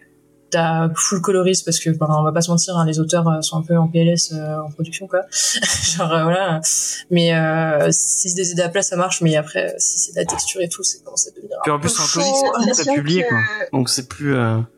C'est le. Bah, j'ai l'impression que justement tous les boulots de comics euh, avec euh, bah, toutes les couleurs et tout ça, ce sera plus retrouvé dans tout ce qui est BD numérique qui vont sortir maintenant. Vu que comme le comics aura un temps de production qui est plus court, mmh. donc c'est des métiers qui reviennent en fait au final pour tout ce qui mmh. est bah, euh, web web comics avec les webtoons et tout ça. Ouais, grave. Oui, oui, ça par contre, de toute façon, sur le côté prépublié, euh, à partir du moment où tu dois être ultra régulier, que par exemple, si t'as un peu de, je sais pas, euh, t'as pris un peu de temps pour faire un truc, t'as un peu de retard et tout, enfin, le coloriste, c'est un peu une obligation, enfin, même comme on le disait dans le webtoon, enfin, t'as souvent des coloristes et tout, parce que sinon tu tiens pas de coup. Mais maintenant, bon, vu qu'en France, on, enfin, on a encore des magazines, mais en vrai, euh, ça commence à, enfin, on commence à en avoir euh, moins aussi, tu vois, c'est de plus en plus de l'édition directe. Mais au comics, c'est pas des magazines, c'est les, les petits floppies, euh Ouais, ouais, c'est ça, mais enfin, je sais que c'est des floppies, mais c'est, disons que ça sort de manière assez régulière. Euh, voilà, c'est assez rapide comme Oui, bah c'est, euh, euh, c'est traditionnel, ils sortent tous comme ça. Hein. Même si c'est en train de se, enfin, apparemment, c'est en train de, il y a moins en moins de, de gens qui achètent et qui préféraient avoir des comme comme en, enfin bah, c'est la collectionniste quoi c'est c'est le côté euh, je veux un bel objet euh, maintenant euh, enfin je sais pas à une époque la BD c'était vraiment le truc t'avais ton marchand de journaux tu prenais ton ton petit ton petit magazine en France ou floppy aux États-Unis etc et puis hop t'allais t'allais lire ton t'allais lire ta petite BD devant ton goûter quoi tu vois et maintenant ben il y a vraiment ce truc de bel objet et limite avec un côté un peu plus élitiste bah, même. Euh, en France, ils le font plus du tout. Par exemple, euh, ceux qui prennent Marvel et, et, DC, bon, DC le faisait un peu moins vu que il y avait qui c'était sur Padine, mais il y a tout sort, tout devait sortir en, en petit magazine, euh, pas en floppy floppy, mais en magazine euh, avec avec trois ou quatre issues dedans. Et maintenant, ils, ils, ils, le font plus du tout. Quoi. Enfin, t'as ouais, as un gros magazine par éditeur tu retrouves. Parce qu'il y a aussi de moins en moins de gens en France qui, qui achètent les magazines en fait. Enfin, c'est pour ça aussi. c'est en termes d'édition, euh, ça vaut plus trop le coup. Les fameux 3%. Euh... Ouais. Mais est-ce que ça a toujours été le cas, 3% euh, en comics en France? Je pense pas quand même. Il n'y a pas une époque où c'était plus que ça? Je sais pas. Euh, je ben là, ça fait deux ou trois ans hein, qu'on parle de ces fameux 3% et ça reste vraiment, ça reste à, à, ce, à, ce, à ce à ce malheureux chiffre. Euh, il n'y a pas de porosité euh, entre les films, même si as plein de films de super-héros qui sortent et pourtant il n'y a pas plus de lecteurs de, comics que, que ça quoi. Ah, c'est dommage. Ouais, c'est un peu étonnant. Après, bah, faut, dire que le marché aujourd'hui, c'est, euh, je crois que top 1, bon, c'est le manga, parce que ça attire de ouf les jeunes. après, je crois que c'est la jeunesse, si je dis pas de bêtises. Et après, c'est BD franco-belge et euh, et, voilà quoi. Mais euh, c'est vrai que le comics c'est un peu c'est un peu lésé. Ouais. en même temps, les librairies, c'est pas le truc qu'on met le plus en avant, hein, beaucoup. À part dans les librairies spécialisées. Euh, ah oui. C'est ça, non mais ça, ça joue de ouf. Hein, en vrai, quand t'es libraire, bon, le problème c'est qu'aujourd'hui t'as tellement de nouveautés tout le temps que, bah, en fait, limite t'aimerais pouvoir pousser les murs pour pouvoir mettre tous les albums, etc. Mais les libraires ils fonctionnent aussi un peu au coup de cœur et, euh, bah, souvent les comics ils sont un peu dans une étagère euh, enfouie au fond du magasin. Il n'y en a pas tellement et, euh, et, voilà quoi. Donc ça joue aussi beaucoup en vrai. Donc bah Daniel Warren Johnson et son Do Power. Bomb vraiment j'adore le j'adore le titre. Ce sera le 9 juillet 2023 donc pour 19 euros pour la l'édition en couleur 192 pages et 29 euh, euros pour la noir et blanc, euh, sûrement peut-être en, plus grand oversize. et c'est traduit par le commis des comics, tiens, qui bosse de plus en plus avec avec les gros éditeurs. C'est c'est cool, c'est fait plusieurs produits. donc on a hâte de voir ça et de lire ça. Et on, demandera à Diane et à Judas de venir pour pour en parler parce que on, a besoin de, de gens. On est l'équipe tout à fait dédié pour ça. L'équipe euh, Daniel Warren Johnson. C'est ça, clairement. Tu cherches du soutien, c'est ça? Effectivement, ouais, je sais que bah, c'est pas avec toi que je vais le trouver, hein, malheureusement. Euh... Mais euh, je ferai la review. Je m'occuperai de la non, review. Non, non, non, non, non. Si, si. Non, non, non, non, ça c'est mort, ça. Direct, dès que tu vas mettre le truc. Review.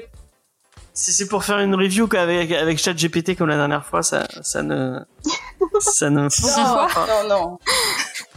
Si, si, elle a fait ça, elle a fait ça. Je, je... Mais non. La review de Sleeper euh, de Brobaker et, et, euh, et Philippe, ça a été fait avec ChatGPT. Euh... Incroyable. Pas mal. En même temps, ChatGPT, ça peut surprendre hein, parfois. Ouais. Mais apparemment, ça dit que du bien. C'est, euh, c'est. Ouais, c'est une IA plutôt bienveillante en vrai. Hein. Ouais. Oui. Ah bah, bah, c'était ma dernière news. C'était ma dernière news, mais je crois qu'on a une, on a une grosse, euh, on a une grosse checklist si je dis pas de bêtises cette semaine. Ouais. C'est pas Léna. Euh, si moi j'en ai, euh, j'en ai Angel. une. Léna. J'en ai une ah, de news là qui est tombée. C'est euh, John Bertal qui redevient le Punisher dans Daredevil Born Again. Ah, trop bien Il est de retour Bien. Bon, même si Daredevil Again ça pue un peu du cul, mais on pas. Moi, j'en ai une qui me remplit de joie. Apparemment, le film Star Wars de Kevin Feige serait plus d'actualité. Tant mieux. Reste chez Marvel, pas Star Wars. C'est méchant. C'est méchant. Marvel prend cher. Il faut qu'il vire maintenant celui de Taiki euh, Waititi là qui est en projet. ah c'est vrai, il va vraiment faire un truc de. Bah c'est en projet toujours celui-là et, et euh, celui de la réalisatrice de Wonder Woman 2. Euh, apparemment il est bien. Ah Patty Jenkins. Ouais, il serait bien bah, stoppé aussi. Elle a fait le là, 1 et le 2. Là il reste que celui de Damon Lindelof, celui possiblement de Waititi machin chose là. Donc gardez Damon Lindelof. On va chialer avec des menus de l'off. Donc, euh, voilà.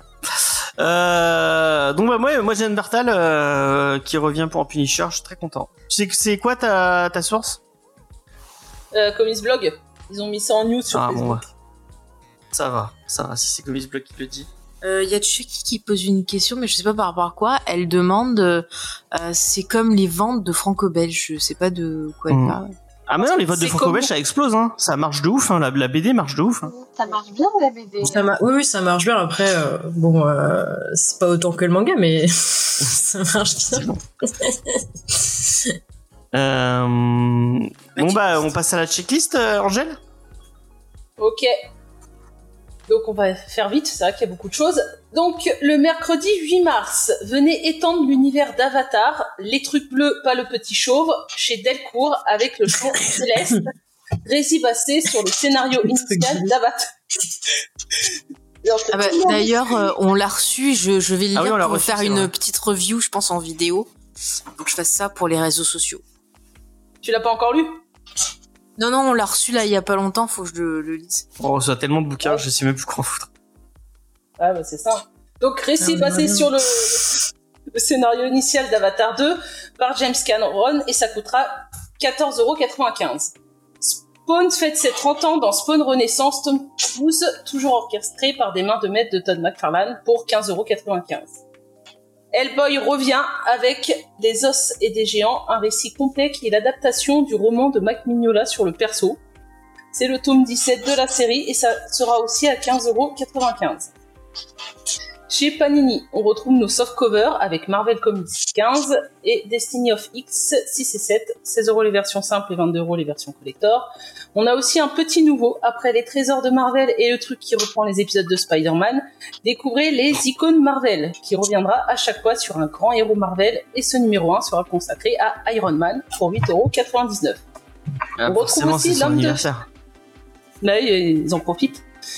On retrouve aussi L'homme de fer dans l'intégrale 1979-1980 où Tony a touché le fond de la bouteille et il faut maintenant trouver le moyen de reprendre le contrôle de sa vie. Donc les épisodes font suite au récit Le Diable en bouteille, 36 euros pour ce volume et il y a aussi la nouvelle édition de l'intégrale 1969 au même prix. Du nouveau sur un perso les plus appréciés au point que ces films nullissimes ont cartonné au box-office et ils vont en sortir un troisième. Donc je parle évidemment de Venom avec sa première intégrale qui reprend des épisodes maintes et maintes fois publiés d'Amazing Spider-Man avec l'apparition du vilain, mais il y a aussi de l'inédit pour forcer à l'achat les plus complétistes d'entre nous, pour 36 euros.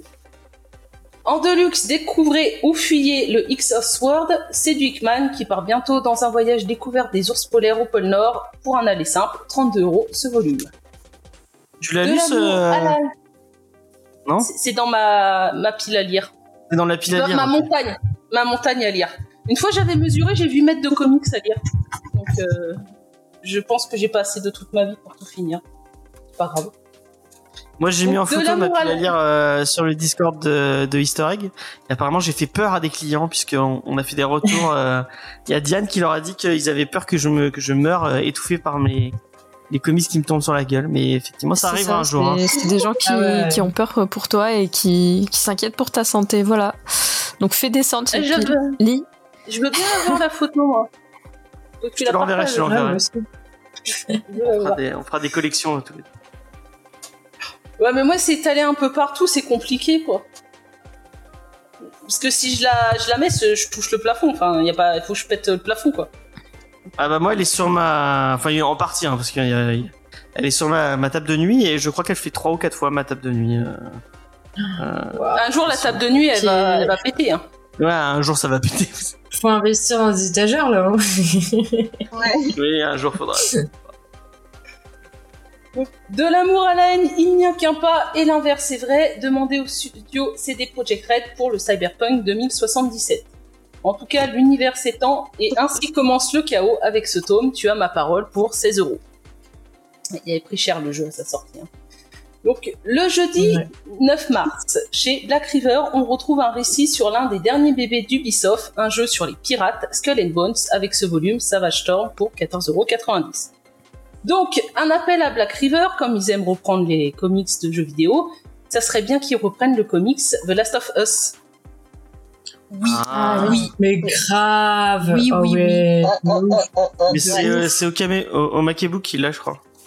Bah, que quelqu'un ressorte en VF, s'il vous plaît, pour ma On disait la, semaine dernière que euh, ils avaient plus les droits.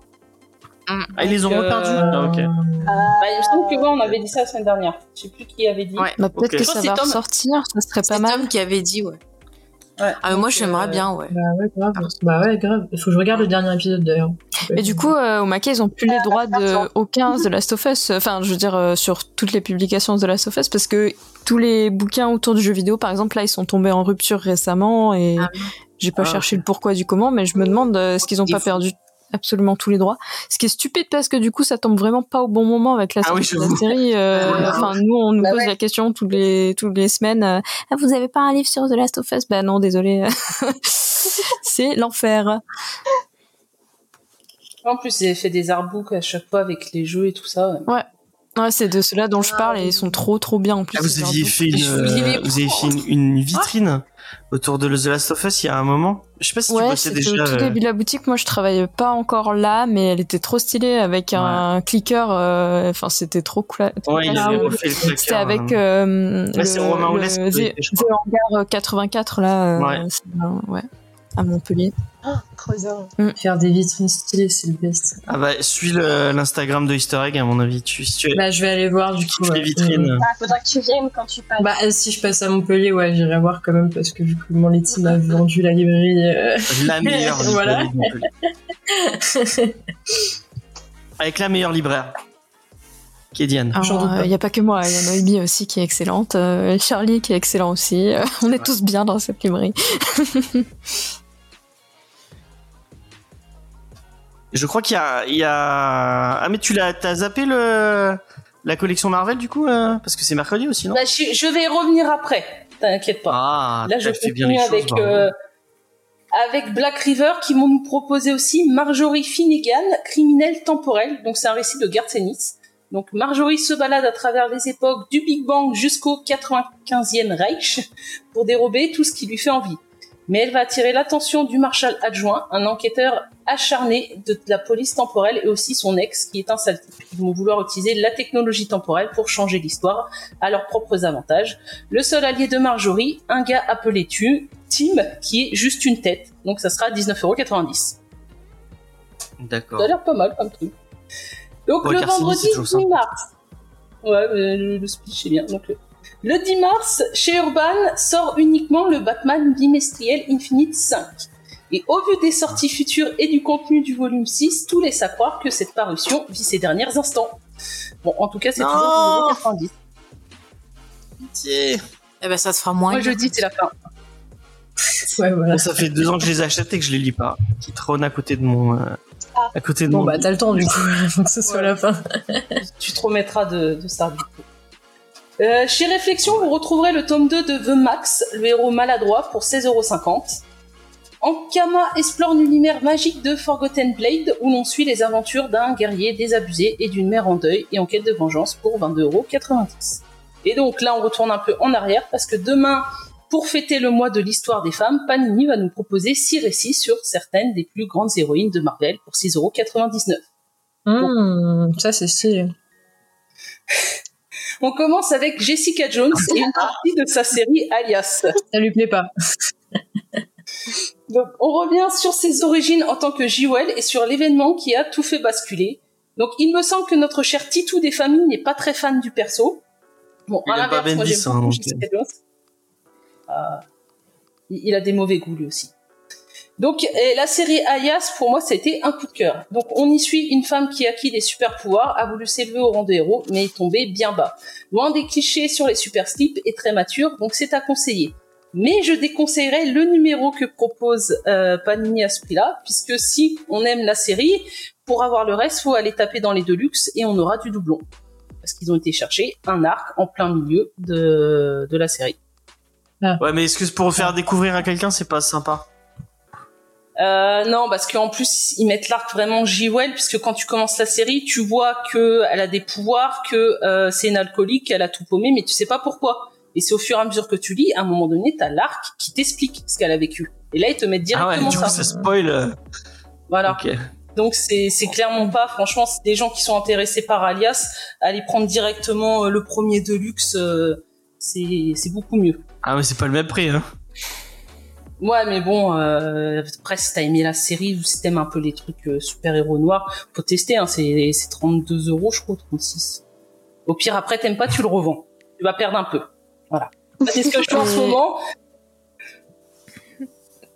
Pardon. Non, je voulais juste dire que est-ce que c'est pas à cause de tout ce bazar là que le comics ça marche pas en France Parce que bah, c'est ce que j'étais en train de me dire, euh, c'est quand même très cher. Hein. C'est cher, mais en plus c'est c'est bazar. Enfin, genre euh, c'est vraiment. C'est cher, mais c'est des gros, c'est des gros Si tu veux hein. commencer le comics, à chaque fois on le dit, hein, mais si tu veux commencer le comics, c'est compliqué. Genre là, tu te dis ah bon, bah ça a l'air d'être un truc qui peut être sympa pour découvrir tel personnage, et en fait c'est pas du tout un arc intéressant pour euh, découvrir ce personnage. Donc du coup, tu te retrouves avec un truc et, euh, et en même temps, si toi tu aimes déjà le comics, ça sert à rien que t'achètes ce comics parce que du coup, c'est pas un arc qui est, enfin, c'est c'est quand même. Euh... Mais après, c'est compliqué parce que s'ils mettent les premiers épisodes, ils vont quand même, c'est c'est des c'est des collections spéciales où ils peuvent mettre qu'un bout de truc et qui vont pas faire la suite quoi. T'imagines, t'achètes, euh, t'achètes euh, ton truc, t'es obligé de racheter exactement le même truc mais en plus gros. Euh, après, ouais. Je, ouais, je dis pas que c'est intelligent comme move. C'est hein, chelou. Enfin, je, je trouve que c'est chelou et je pense que c'est le problème de ce rayon-là de bah. manière générale en, en, en France, quoi. C'est que pour s'y retrouver. Bah, je, je, je, vais être honnête, moi, genre en vrai, euh, dans les comics, euh, ce qui m'a aussi toujours un petit peu euh, pas donné envie de m'y mettre, c'est que bah déjà, oui, t'as l'impression que c'est le giga bordel en termes de, enfin, pas de de sortie de d'albums, etc. Tu sais pas ce qui suit, ce qui suit pas. T'as plusieurs mm saga, plusieurs mm. machins. En plus, bah il y a aussi le prix en fait, mine de parce que même si c'est des gros livres, euh, en France aujourd'hui, t'as as des albums qui sortent, ils font 200 pages, ils sont à 20 euros, tu vois. Et là, t'es sur des albums qui sont à 35. Donc forcément, même par exemple pour des publics plus jeunes, si en plus ils veulent essayer d'attirer euh, bah, des publics qui aujourd'hui s'intéressent peut-être un peu au manga où je suis désolée les, enfin les mangas c'est 6,90€ donc forcément. Voilà. après c'est bien que du coup ils, ressortent aussi euh, comme j'avais dit enfin c'est pas les vraies versions floppy mais c'est un format un peu floppy aussi oui, les nomades. euh, qui sont du coup vachement moins chers. Ouais les nomades comme mm. tu dis qui sont vachement moins chers qui permettent justement de découvrir ces, ces comics là et ça c'est une très bonne initiative parce que ben il y a plein de gens en fait qui n'ont pas les moyens aussi. Bah, le truc en fait, c'est qu'il y a deux façons de fonctionner. C'est un truc on, on en parle toutes les semaines avec Angel et avec euh, le reste de l'équipe. Euh, c'est que donc il y a Urban qui essaie apparemment de de, de s'ouvrir à un public un peu plus large, qui se dit bon bah je fais c'est donc c'est Urban Nomad. C'est des trucs que je vous disais qui sont à 9 euros ou c'est des trucs euh, assez épais mais c'est des petits formats où tu peux euh, bah tu peux lire. Et il y a Panini Comics donc eux qui gèrent la tout ce qui est Marvel euh, qui ont un peu euh, le cul entre deux chaises. Donc d'un côté, ils proposent ces trucs comme ça. Mm. On, on, est dans, on est dans un peu dans l'entre-deux. Vous avez des trucs à, moins de 6 euros. Mais à côté de ça, en fait, ils proposent surtout des omnibus. Donc des omnibus, c'est, vous avez déjà voir ça en, livret. C'est des énormes bouquins qui font cette taille, qui sont à plus de 100 euros. Et en fait, eux, c'est leur, c'est leur truc. Ils, ils, se disent bon, on va, on tape, on tape chez le collectionneur, quoi. Le mec qui a mm. du cas de la thune, qui est prêt à, qui est mm. prêt à aller dépenser 100 euh, euros ou 200 euros pour un bouquin quoi euh, et euh, et j'ai l'impression et bon après je sais je suis pas chez eux et je je je sais pas si c'est effectivement la, la, la bonne façon de fonctionner mais eux ils partent sur ce sur cette idée là et Urban essaie d'être de, de de draguer un peu les franco-belges avec des formats plus franco-belges plus grands et c'est c'est les les lecteurs de manga avec les avec les, les Urban Nomades, mais c'est risqué. c'est très récent ça, parce que ça fait 4-5 ans que ça commence à faire, qui commence à essayer de toucher d'autres publics, mais là ça fait enfin les les années précédentes, c'est toujours été cette espèce, voilà, c'est ça, ils visaient le public euh, de, j'imagine, de 40, ans qui ont toujours des comics, euh, voilà, et qui maintenant on les grave les sous pour faire des collections euh, hyper chères, quoi.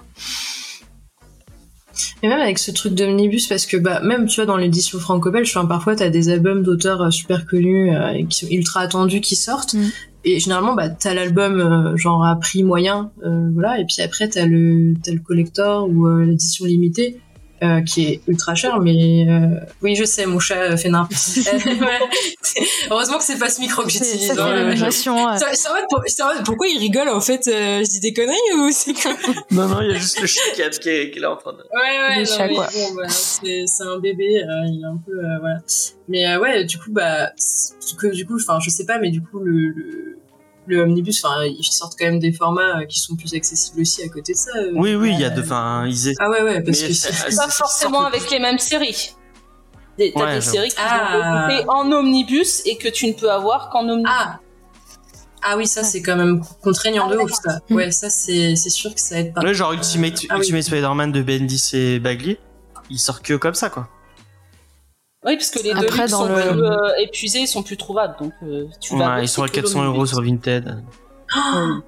Après, dans le, dans le prix, il faut quand même compter que c'est de la traduction et il y a tout le travail aussi voilà, d'achat des droits d'exploitation et tout qui forcément fait que les comics sont plus chers. Et j'imagine que c'est pour ça qu'ils se dit qu'ils bah, font des, pour ça que les objets un peu plus voilà. Mais mais ouais, je sais pas. Euh, c'est je pense qu'il y a tellement de facteurs qui font que le, le comics en France, euh, c'est c'est c'est pas beaucoup quoi.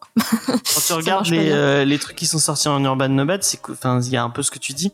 Du coup, c'est que des, des séries qui qui ont explosé, qui ont vraiment super bien marché en normal, qui sont déjà vendus, survendus, survendus, qui sont sur, qui sont rentabilisés parce qu'ils ont ils ont plus à payer la trad, ils ont plus à payer la licence, donc ils ressortent des trucs qui vraiment qui le moins risqué possible.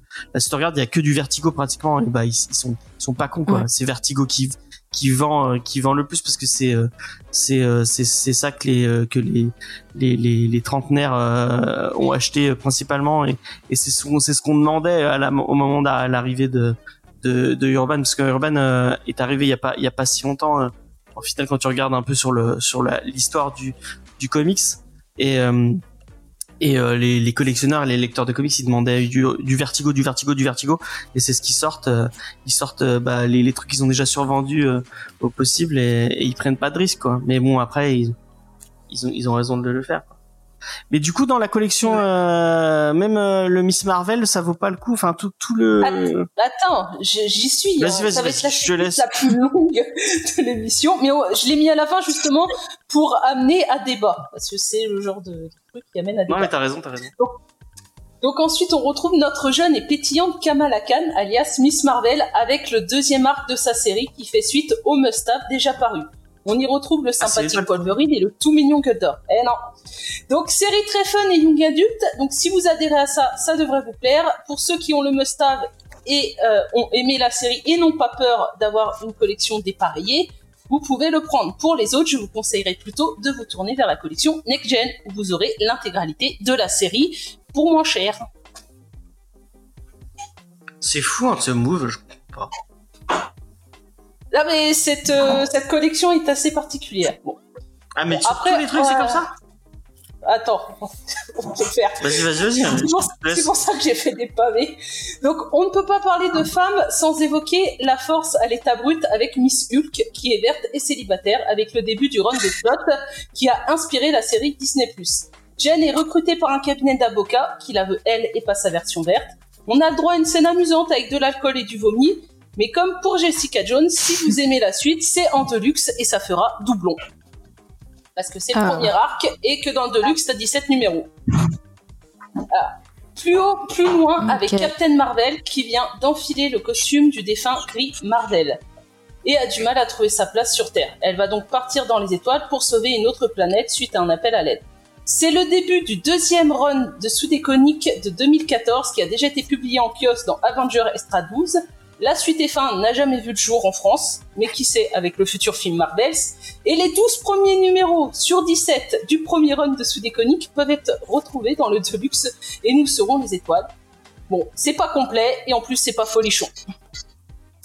Euh, euh, évidemment, on ne peut pas parler de Super Nana sans évoquer la fatale Black Widow avec le début de sa dernière série de Kelly Thompson où Natasha coule désormais une vie de famille tranquille, bien éloignée des périphéries périphétie super héroïque. Mais évidemment, quelque chose va troubler tout ça. Ça reprend l'équivalent du premier 100% Marvel. Donc, si le dépareillement de votre collection ne vous tue pas, et je vous rassure, ça se soigne, vous pouvez le prendre et enchaîner avec le tome 2 et 3. Mais si avoir un numéro 1 et, un numéro 2 différent vous donne de l'urticaire, regardez si le pack regroupant les 100% Marvel 1 et 2 pour 20 euros est toujours dispo. Le gros morceau de cette série, Thor, ou plutôt la Mighty Thor, avec des épisodes qui s'inscrivent dans le long run de Jason Aaron sur le dieu et la déesse du tonnerre. Et pour compléter cette histoire, on passe par la case 4 portes avec deux omnibus à 80 euros chacun, où on retrouvera évidemment ces épisodes dedans. Et donc, à savoir que comparé aux collections du même type précédentes, qui étaient cartonnées, celle-ci est souple, et on peut retrouver les 6 volumes dans un coffret à 45 euros et on aura des petites ex-libris comme cadeau. À ce qui paraît, le coffret il est pas trop mal. J'ai vu euh, euh, comment il s'appelle euh, Simon de Excalibur Comics qui en disait du bien et qui disait que que pour une fois le coffret est pas trop dégueulasse et que les ouais, mais parce que pour moi ça donne le coup un peu ces 45 euros pour des démos de comics. Hein. Tu sais, ça me fait rappeler les démos de jeux vidéo qu'on avait dans les paquets de céréales. C'est ça quoi. Ouais, mais c'est parce qu'on n'est pas les. c'est précis. On n'est hein. pas les. On n'est pas les. À mon avis, c'est vendre. C'est pour les vendre dans les Leclerc et dans les. Et oui, euh, mais tu te dis quelqu'un qui, qui va prendre par exemple le Mighty Thor, il se dit ah c'est cool, je veux la suite. Bon, il faut aller se taper les 160 euros d'omnibus derrière et les épisodes tu vas les ravoir. Donc ça sert à rien d'avoir ton petit numéro avec euh, les épisodes, c'est du doublon.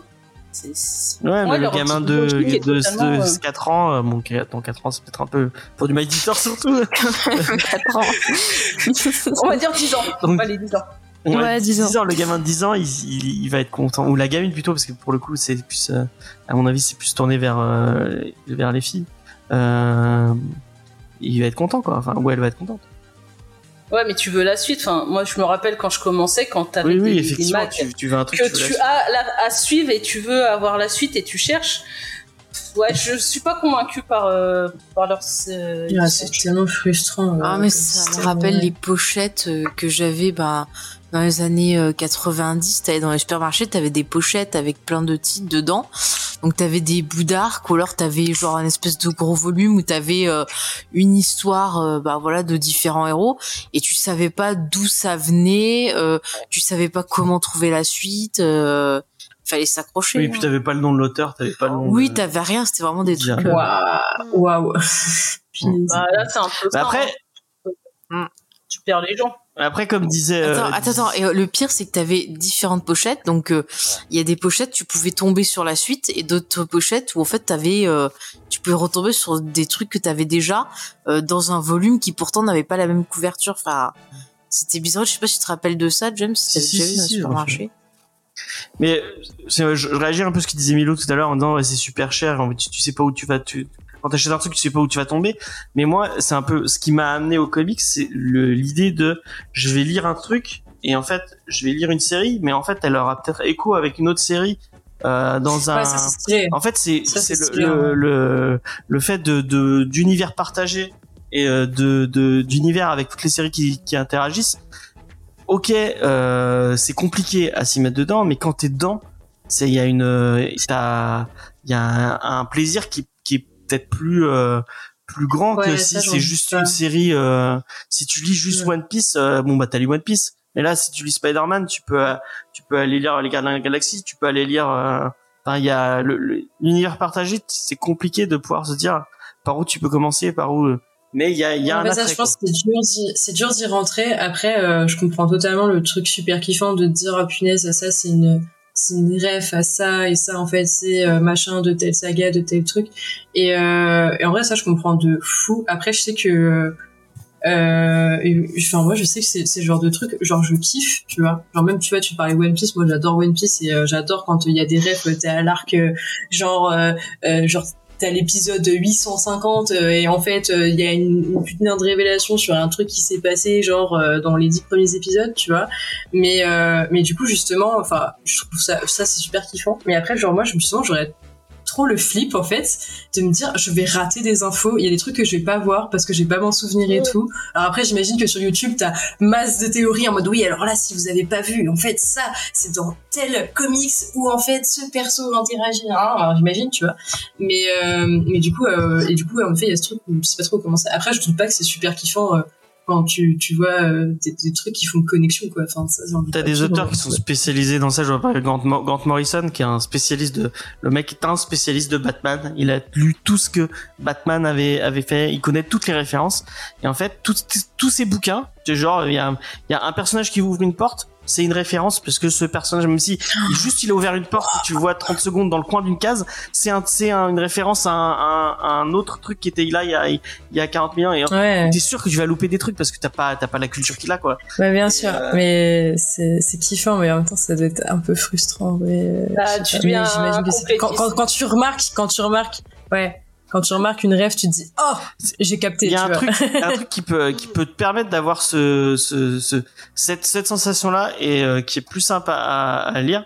Je pense que c'est les comics fables de de Bill Winningham et euh, et euh, et je sais plus qui c'est au dessin. Mais euh, du coup c'est euh, en fait c'est euh, tu, je sais pas si tu vois la série Once Upon a Time? Ouais, ouais, eh ben, c'est ça, mais en bien et en intelligent.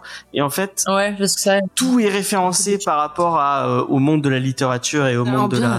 et en fait, tu, tu peux choper des références de dire ah mais putain lui en fait c'est euh, genre un personnage random. Tu dis ah mais en fait lui c'est une référence à, à tel mec de, de, des contes de peau ou de trucs comme ça. Et c'est plus sympa à voir parce que t'as du et du coup, c'est euh, c'est comics Fable, c'est ça que tu Ouais, et ça, c'est en urban euh... noban, donc tu peux les choper à, à 10 euros. T'as les, euh, as ah les cartes qui sont sorties là à, 10 euros, et c'est euh, oufissime. C'est une des meilleures séries euh, jamais écrites. Bah, chose, tu m'as dit, c'est Once Upon a Time en bien, je suis en mode, hum, ok, parce que. non, bah, en fait, c'est. Oh, Non, mais je trouve que ça, c'est un peu. Once Upon a Time, c'est vrai qu'il a été fait pour que tu regardes en famille, c'est fait pour les jeunes. Oui. Tu peux pas comparer mmh. Fable qui est plus adulte. Là, c'est, il y a eu un univers où il y a tous les contes de fées, et en fait, ils se sont fait virer de leur monde par un truc que tu découvriras plus tard. Et en fait, ils, ils, sont dans le, ils sont dans le New York de notre monde à nous. Ah, et sauf qu'ils doivent vivre, euh, ils doivent vivre leur vraie vie, quoi. Et c'est super bien. J'adore. Oh, non, mais je kiffe les histoires comme ça. Mais Once Upon Time à l'époque, j'avais bien kiffé. Après, c'est juste que j'ai l'impression qu'à un moment, ça part un peu en geek, en vrai, quand même. Bah, il y a deux saisons le qui début sont de la série, mais la dernière, ça... ouais. Ouais, c'est ça. Moi, le début, j'avais kiffé de fou. Mais hein. j'adore ce concept. La 5, 6, pas terrible. Et la dernière, elle était bien. Et, c'est un peu connu Fab parce que il y a, y a plusieurs jeux vidéo qui sont tirés de, je sais pas si tu Wolf Among, Wolf Among Us. En fait, c'est tiré de. Ah oui oui oui bah, C'est tiré ah de Fable en fait. J'ai joué il y a tellement longtemps à ce truc. Ok d'accord. Et bah l'univers que tu vois dans Wolf Among Us, c'est le c'est euh, c'est l'univers de Fable. Ok bah grave hein. Je vais grave checker ça du coup euh, carrément. Je suis très chaud. Stylé. Euh, bon on a fini la checklist si je dis pas de bêtises. Euh... C'est fini. La plus longue mais c'est fini. C'était très très cool. Merci, euh, merci d'avoir euh, d'avoir bossé sur. Et du coup, est-ce qu'il y en a un, un que tu recommandes quand même dans l'eau de la collection là où, tout est. Euh... peut-être le Black Widow puisque c'est le plus simple après à, suivre ou pas. Après, à part le Captain Marvel euh, où c'est vraiment pas terrible, les autres c'est c'est bien, c'est une bonne sélection. Mais vaut mieux lire le run complet que dire que une démo. Ouais. Ouais. Bah, si ça peut permettre, moi je me dis, si ça permet à une petite fille de, de, de découvrir ou un petit garçon, hein, je, je, je, spécifie là parce que la, la, la collection est, est centrée sur les super héroïnes. Mais je me dis s'il y a il y a, un enfant qui se dit ah bah je vais euh, à 6 euros, euh, je demande à ma maman de m'acheter euh, un comic, c'est que je me et je me dis ah je vais découvrir Captain Marvel ou She-Hulk grâce à ça et puis après je vais me mettre au, au comics bah tant mieux quoi. Bon, par contre, euh, Jessica Jones, c'est pas pour les gosses, hein, euh, surtout. Euh, oui, à partir de 4 ans, s'il vous plaît. Voilà. Donc, euh, et, ouais, Black Widow, peut-être pas trop aussi. Il y a quand même un côté bien espionnage, violence et Ah, le Miss Marvel euh, Le Miss Marvel Non, le, le Black Widow. Donc, le Black Widow, alias, enfin, Jessica Jones, pas pour les petits. D'accord. D'accord, d'accord. Ben on va passer euh, au petit moment interview où on va discuter avec euh, avec Milo et Laitier. Ils vont nous parler de storyboard et dépression et de leur travail. Euh, Est-ce que quelqu'un tu tu gères l'interview ou je le bon je le fais? c'est vraiment l'organisation et euh, hein. l'amateurisme de cette émission est, euh, est génial. Mais arrête, j'ai fait ton interview. Tout le monde sait que t'es mignon. Allez, vas-y. c'est euh, du coup, bah, j'ai euh, j'ai une question rituelle, mais j'ai peur que que je bide avec cette question. Parce que normalement, on commence à comment avez-vous découvert les comics? Euh, Mais du coup, vous, si je dis pas de bêtises, vous disiez pas, vous n'êtes pas lectrice spécifiquement. De... Alors, j'ai quand même lu quelques comics et euh, et en fait, j'ai découvert ça en, en fait, c'est en cours, moi, je crois. Euh, C'était prof. Euh, en gros, euh, à l'école là qui nous faisait lire euh, plusieurs euh, titres euh, et souvent assez variés. Et moi du coup j'avais découvert le comics et notamment ben euh, McKean que j'aime euh, j'aime beaucoup euh, ce qu'il fait graphiquement. Et en fait j'avais pu lire du coup bah, en effet Arkham Asylum de Batman qui m'avait assez marqué. Enfin le Batman Arkham Asylum qui m'avait bien marqué graphiquement même si un peu difficile en vrai oui c'est pas une lecture facile hein, c'est pas une lecture facile du tout mais en fait moi le côté très plastique très graphique avait fait que je m'étais quand même accroché au truc. Et, euh, et, voilà. Mais après c'est vrai que euh, j'ai pas justement à cause de ce qu'on a parlé juste avant euh, j'ai pas essayé de me pencher plus que ça dans le comics, euh, mis à part que oui, si j'ai dû en lire quelques-uns euh, comme ça, mais, euh, mais, sur les grosses sagas, euh, ouais, clairement, j'avais pas la foi. Je vais pas mentir, j'avais pas la foi de m'y mettre. on va se mentir. Mais t'as lu du Grant Morrison Parce que mm. Arkham Asylum, c'est du Grant Morrison. Mm. Bah oui, du coup, oui. Et toi, Letty, est-ce qu'il y a un comics qui t'a qui t'a marqué ou pas du tout énormément. Euh, je pense que j'ai commencé la bande dessinée à cause d'un comics. Euh, et c'est euh, Brian Lee O'Malley qui m'a donné ah, du dessin. Et je pense que je lui dois absolument tout à ce que je fais maintenant. Et c'est Scott Pilgrim euh, que j'ai découvert à la bibliothèque quand j'étais petite. Mais j'avais pas les subtilités pour comprendre tout ça parce que bah, c'était un jeune adulte et je crois que j'avais 13-14 ans. Donc je comprenais que dalle. Et quand le film est sorti, je me suis replongée dedans et euh, euh, j'ai acheté du coup toutes ses œuvres et là j'attends euh, la suite de Snoot Girl qui n'arrive jamais en France. Donc je suis un peu déçue. Mais en tout cas voilà, je suis très très fan de Brian Lee C'est pas Gléna Snoot Girl? Si, c'est Si Gléna, tu, tu vas attendre. Non mais Gléna ils ont arrêté les comics en vrai. Donc à mon avis, ah, tu, l'auras jamais la fin. Oh non ouais, Gléna, en anglais dans ce cas-là, mais... Les ils font que Lady Mechanica. C'est le truc qui cartonnait chez eux en comics, c'est le seul truc qui compte pour en publier. de toute façon, les éditeurs français sont un peu frileux. Euh, souvent. Il y a jeu qui nous demande est-ce que lire du BD, du journal de Mickey, c'est lire du comics? Bah, si c'est parce qu'en fait, le journal de Mickey, c'est un peu tricky parce que des fois, il publie de, du fumetti, donc de, les, les, les, les BD italiennes, euh, qui sont beaucoup reprises euh, par Disney. Et du coup, il y a aussi des, il y a du comics. Euh, et je crois qu'ils, si je dis pas de bêtises, ils font. Enfin, je sais. À l'époque, ils font faire. Il y avait des, euh, des artistes français qui faisaient des, qui leur faisaient des, des comics, si je dis pas de bêtises. Je sais plus s'ils le font encore. Oui, il y en avait. Mais effectivement, le journal du Mickey, euh, tout ça, tout ça. Picsou, euh, si vous avez lu la, la, la, jeunesse de Picsou de Don Rosa, c'est du comics, hein. totalement. Et, euh, et Scott Pilgrim, superbe, superbe rêve. Euh, et putain, il faut qu'on refasse. ça. Bah, on, je, y a, ça fait des années que je me dis que je referais bien l'émission sur euh, Scott Pilgrim parce que je suis pas content de, de ce qu'on a fait. Ah bah, ah bah alors invité. Eh bah, avec plaisir. oh, je suis trop fan. Avec plaisir. Euh, je juste du... dire que Snot Girl, alors que tome 1 et que tome 2, hein, mais ils sont toujours dispo chez Glénat. Hein. Glénat n'a pas arrêté de les, de les éditer. C'est juste qu'ils doivent plus du tout être visibles en, en librairie, mais euh, si vous bah, voulez les commander pour découvrir, a... euh, voilà quoi. Bah, je pense pas qu'il y aura la suite qui sortira parce que bah, ça fait oui, c'est c'est Ouais. Mm -mm. Si tu veux le tome 2, il est commandable apparemment chez Easter Egg 11 rue des Arrête un peu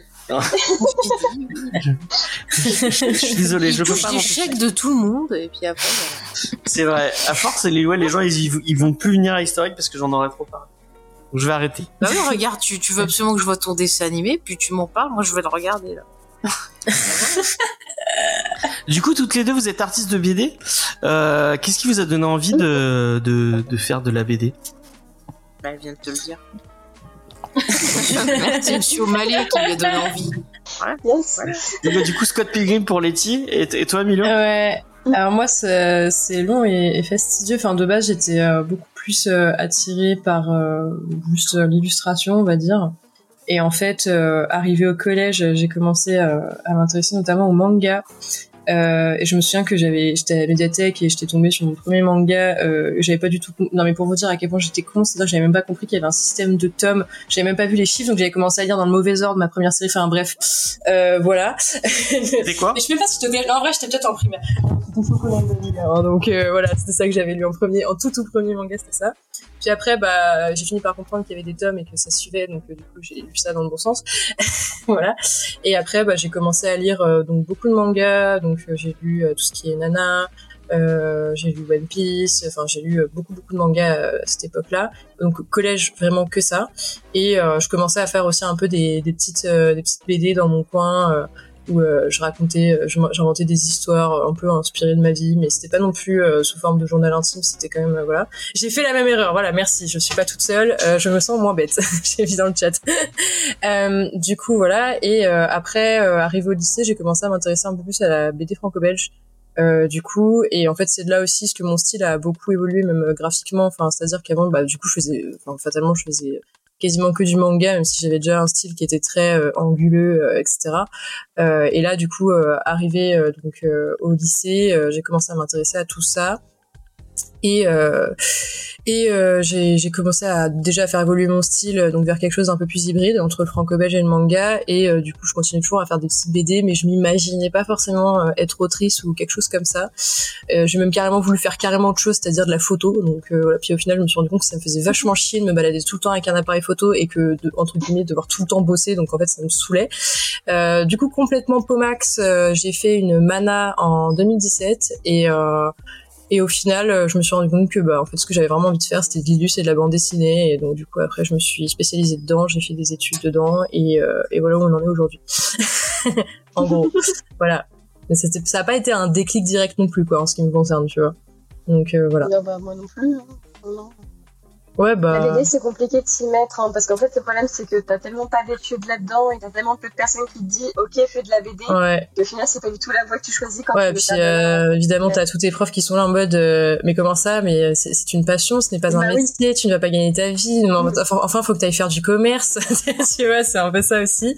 Donc, euh, donc voilà, donc, ouais, c'est un long cheminement, surtout que la bande dessinée, enfin, en vrai, je pense que dans les arts graphiques, c'est l'un des arts qui est le plus compliqué parce qu'en fait, tu dois apprendre déjà euh, à écrire des histoires, ensuite à maîtriser l'art de la narration, euh, sans parler du fait qu'il faut savoir dessiner. Donc du coup, euh, c'est quelque chose qui se fait quand même euh, vraiment petit à petit. Et, je pense que pour beaucoup d'auteurs de BD, c'est qu'on a tous commencé très jeune. Enfin, moi, je veux dire, je savais prendre un crayon dans mes mains, je dessinais déjà, quoi. Donc voilà, quoi. J'espère que j'ai bien répondu à ta question. Non, très bien, très intéressant. Et du coup, vous avez toutes les deux fait, euh, si j'ai bien compris, parce que j'ai, j'ai, euh, vous avez fait, euh, si vous avez envie d'en, apprendre plus sur le, le parcours de Letty Milo et, et aller écouter Storyboard et Dépression, le, le premier épisode, vous, vous revenez un peu sur tout votre parcours. ouais. Tout, Donc, si vous avez envie d'en apprendre plus, allez écouter ça. Du coup, vous avez fait toutes les deux une école de BD, celle de Delcourt, mhm. si je dis pas de bêtises. Ouais, c'est ça. Maintenant, vous êtes c'est ça. toutes les deux autrices euh, euh, bah pour euh, pour de la BD et euh, vous avez euh, lancé un, une émission qui s'appelle Storyboard et dépression. Est-ce que vous voulez nous expliquer un peu qu'est-ce que c'est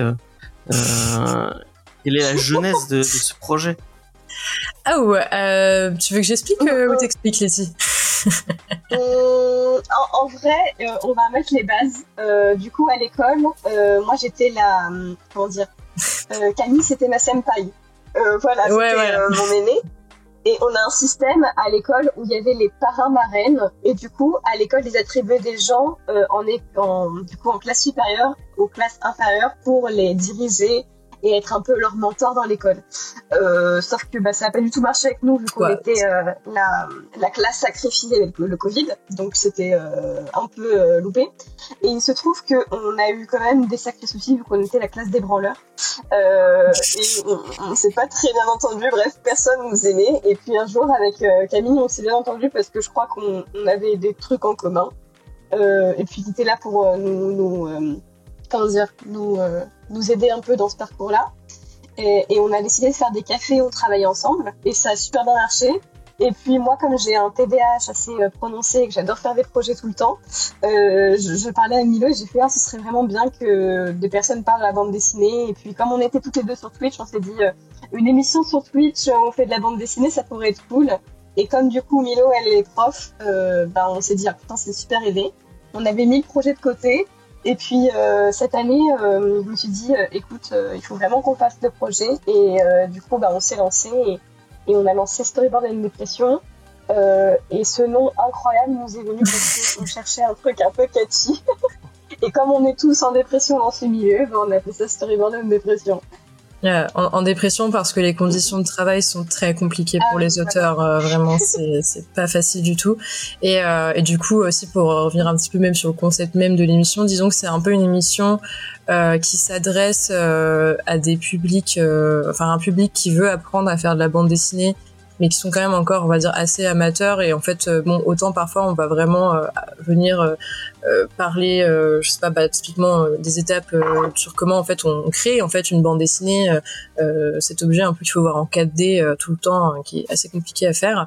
Et et aussi bah parfois même on a fait des émissions qui sont un peu plus vastes, euh, comme euh, par exemple un truc qu'on nous a souvent demandé, euh, Letty et moi en DM, etc. C'est bah, comment on trouve son style, par exemple, ce genre de truc. Donc on a parlé de ça. On parle aussi, par exemple, enfin on a aussi fait une émission par exemple sur des gens qui veulent par exemple être force de proposition auprès de maisons d'édition. bah, en fait, comment on fait? Pour euh, être force de proposition. Comment on fait en fait pour euh, euh, aller voir des maisons d'édition et dire "Eh, j'ai un projet, il est trop bien, vas-y, dites-moi" parce que c'est super opaque en fait le milieu de la bande dessinée, il y a personne qui va vous expliquer sur YouTube ou je ne sais où comment on fait un dossier éditorial, comment on approche une maison d'édition, comment on fait bien les choses. Donc nous on fait ça. Et du coup bah notre but ouais, c'est un peu d'aider les personnes qui sont soit des passionnés de bande dessinée ou qui sont des des auteurs de bande dessinée euh, amateurs qui n'ont pas forcément eu l'occasion d'avoir euh, euh, des profs, une école à côté qui leur explique tout ça. Donc voilà, on fait ça. Et, voilà. Et donc là, on a fait quoi Huit épisodes déjà de SND, je crois, c'est ça, qui sont tous en sur notre chaîne si ça vous intéresse. Donc n'hésitez pas en tout cas. Voilà. Alors, je peut-être euh, pour les gens qui nous écouteraient, qui disent ah mais ça a l'air super compliqué, ça a l'air peut-être très spécifique et tout. Euh, je sais pas si ça va m'intéresser. Alors moi j'en ai, je les ai pas tous écoutés, mais j'en ai écouté pas mal. Et euh, même pour des gens qui, bah, pour lesquels, ben, il y a des trucs dont vous parliez, bon j'ai jamais entendu parler de ma vie. Et je pense que pour être sincère, il y a genre comment comment faire un dossier pour présenter un éditeur. Je pense qu'il y a il y a les, les, les 50% des infos qui ne me serviront jamais. Mais même pour mm. quelqu'un qui, euh, qui est juste passionné par la BD, c'est vachement intéressant. C'est super didactique. Euh, c'est super passionnant d'avoir vraiment on a on a tout euh, l'envers euh, bah, d'un, du métier d'auteur ou d'autrice c'est c'est vraiment super super cool euh, l'émission euh, avec Rutil euh, que vous avez fait parce qu'elles ont fait toute une émission euh, très longue. Ouais 5 heures de live. Sur le scénario mais c'est passionnant de, de bout en bout. Bon après vous avez vous avez de la chance Rutil est assez passionnante donc ça ça aide. Mais même donc c'était sympa. Ouais ouais. C'est chouette mais vraiment, euh, si, si vous avez envie d'en apprendre plus sur la BD, sur le monde de la BD, euh, je vous conseille euh, vraiment d'aller écouter ça. L'émission sur la femme et la BD est vraiment aussi super cool avec plein. Oui. oui. C'est vrai, on parle aussi de sujets. Euh, alors parfois, on va carrément même euh, s'écarter un petit peu du côté très didactique et très pédagogique. On va même carrément revenir sur des sujets de société, euh, notamment bah là, oui, en effet, on avait fait un épisode sur bah, la place de la femme en fait dans le milieu de la bande dessinée qui a toujours été un petit peu compliqué. Ça commence à aller mieux, mais on n'en est pas encore à quelque chose de vraiment bien. Et il y a encore plein de problèmes dedans. Alors bon, nous sur cet épisode-là, même si il y a plein de gens qui, ça a aidé plein de gens à comprendre plein de choses, euh, nous on avait un peu quand même, euh, enfin au final il y a encore tellement de trucs à dire euh, au final là-dessus, mais bon, on avait quand même fait un gros taf dessus, et même bah parfois aussi on va faire de temps en temps aussi des épisodes un peu spéciaux. Euh, par exemple, au mois de juin, on a prévu de faire un épisode sur la BD LGBT, euh, ce genre de choses. En fait, euh, voilà. Donc, on va aussi parler parfois de thématiques dans la bande dessinée, au-delà aussi d'apprendre à comment faire, etc. Enfin, ça dépend aussi un peu de nos envies sur le moment, etc. Donc, voilà. Parce qu'évidemment, faire des épisodes où on apprend vraiment de manière pédagogique, etc. Comment on fait de la bande dessinée, c'est des épisodes qui sont très compliqués à à produire et à être très long en termes de comment dire préparation. Parce qu'avec Laetitia bon ben voilà on, se fait un rendez-vous par semaine pour préparer l'émission le, le visuel enfin les visuels pour que les gens soient pas perdus etc donc donc du coup voilà donc ouais on fait quand même des choses assez variées. Et euh, je sais pas est-ce que on parle du projet qui arrive ou pas Laetitia? Je sais pas en vrai. Un atelier? Ouais bah vas-y, ça va arriver très prochainement, donc en vrai, euh, vous avez une exclue. Euh, oui, du coup, là, on va, on va aller sur une. Euh, ça sera toujours sur la même chaîne, sur une sorte de deuxième émission qui va s'appeler l'atelier, où là, ça sera pas forcément que spécifiquement de la bande dessinée, ce sera même dans la créa en général, mais où là, on va inviter des des artistes, donc ça peut être des auteurs de BD ou des illustrateurs ou, ou non, et on va parler de certains sujets liés bah, en fait au métier d'artiste. Donc ça peut être euh, des choses comme euh, bah, le syndrome de l'imposteur, ça peut être euh, des choses comme comment trouver du taf aussi en tant qu'artiste. C'est super compliqué en fait, ça c'est ultra opaque en fait. comment on trouve du taf en tant qu'artiste, il y a plein de façons de faire, mais personne n'en parle vraiment. Donc voilà, ça va être ça et ça on fera ça. ce sera un épisode spécial, on va dire tous les les deux mois quelque chose comme ça on fera l'atelier parce qu'évidemment bah, trouver des invités faut les trouver quand même genre voilà mais mais du coup voilà en gros Trop bien, eh ça ben, va être super, chouette. Merci pour cet exclu. euh, petit aparté, euh, Faye était vraiment pas bien. Elle avait mal à la tête, donc je lui ai dit d'aller ah, d'aller se reposer. Euh, ah, bah. Et euh, on, on, fera on fera sans. C'est celle qui devait faire les auteurs, mais on on, on gérera. elle peut m'envoyer. Elle avait un truc écrit, c'est la limite, elle me l'envoie et. Euh, je sais pas, mais je crois qu'elle est même pas en. Elle a même pas pris son tel, je crois. Enfin, bref on, on, se, repose bien. On va, on va, on va gérer, on va gérer, vous inquiétez pas. Hmm. Euh, du coup, et ce que je voulais dire aussi, euh, et que j'ai oublié, euh, c'est qu'il y a des recos dans votre émission, donc même oui. pour les, les gens qui, qui, qui, parce que au final, c'est quand même très très spécifique. Euh, c'est très très axé. Euh, vous voulez vous voulez faire de la BD, vous vous dessinez. Et euh, mais malgré tout, il y a des recos, il y a il y a il y a des actus. ouais, on fait aussi. ouais, il y a une partie news, actu, recos, sortie du mois, etc. Donc oui, on fait aussi ça. après, bon, c'est pas des, des recos aussi poussés que vous, en mode gros débrief, etc., d'une BD qu'on a lu. Mais oui, on conseille en général un ou deux albums euh, par euh, chacune par épisode souvent. Ouais. Ça manque de comics hein, quand même. Hein. ouais, je sais, je sais, C'est pour le plus grand malheur de, de, de James. Euh. J'essaie dans le chat à chaque fois de, de, de, glisser deux trois petites recommandations. Après là, tu m'as bien chauffé sur du coup Comics Fab, donc peut-être que j'en parlerai prochainement. Ah ouais, Fab, du coup, hein, pour le coup. Oui, c'est excellent. Tu m'as bien hype, tu m'as bien hype dessus là, j'avoue. Mm. Ah, mais dans l'indé, t'as des trucs, euh, t'as des trucs qui, mm. qui sont trop bien. Euh, du coup, est-ce que vous avez des questions, euh, Diane ou, euh, ou Angel Bah, j'en avais, mais je les ai oubliées. Ah, c'est ballot. c'est ballot. Un petit cerveau en ce moment. Diane, est-ce que t'as des questions? Euh, bah non, moi je, je suis contente. Euh, enfin, je trouve que leur taf il est super cool. Euh, j'ai pas, j'ai pas encore euh, été euh, suivre de live ou quoi que ce soit parce que j'ai, j'ai pas, j'ai pas encore, voilà.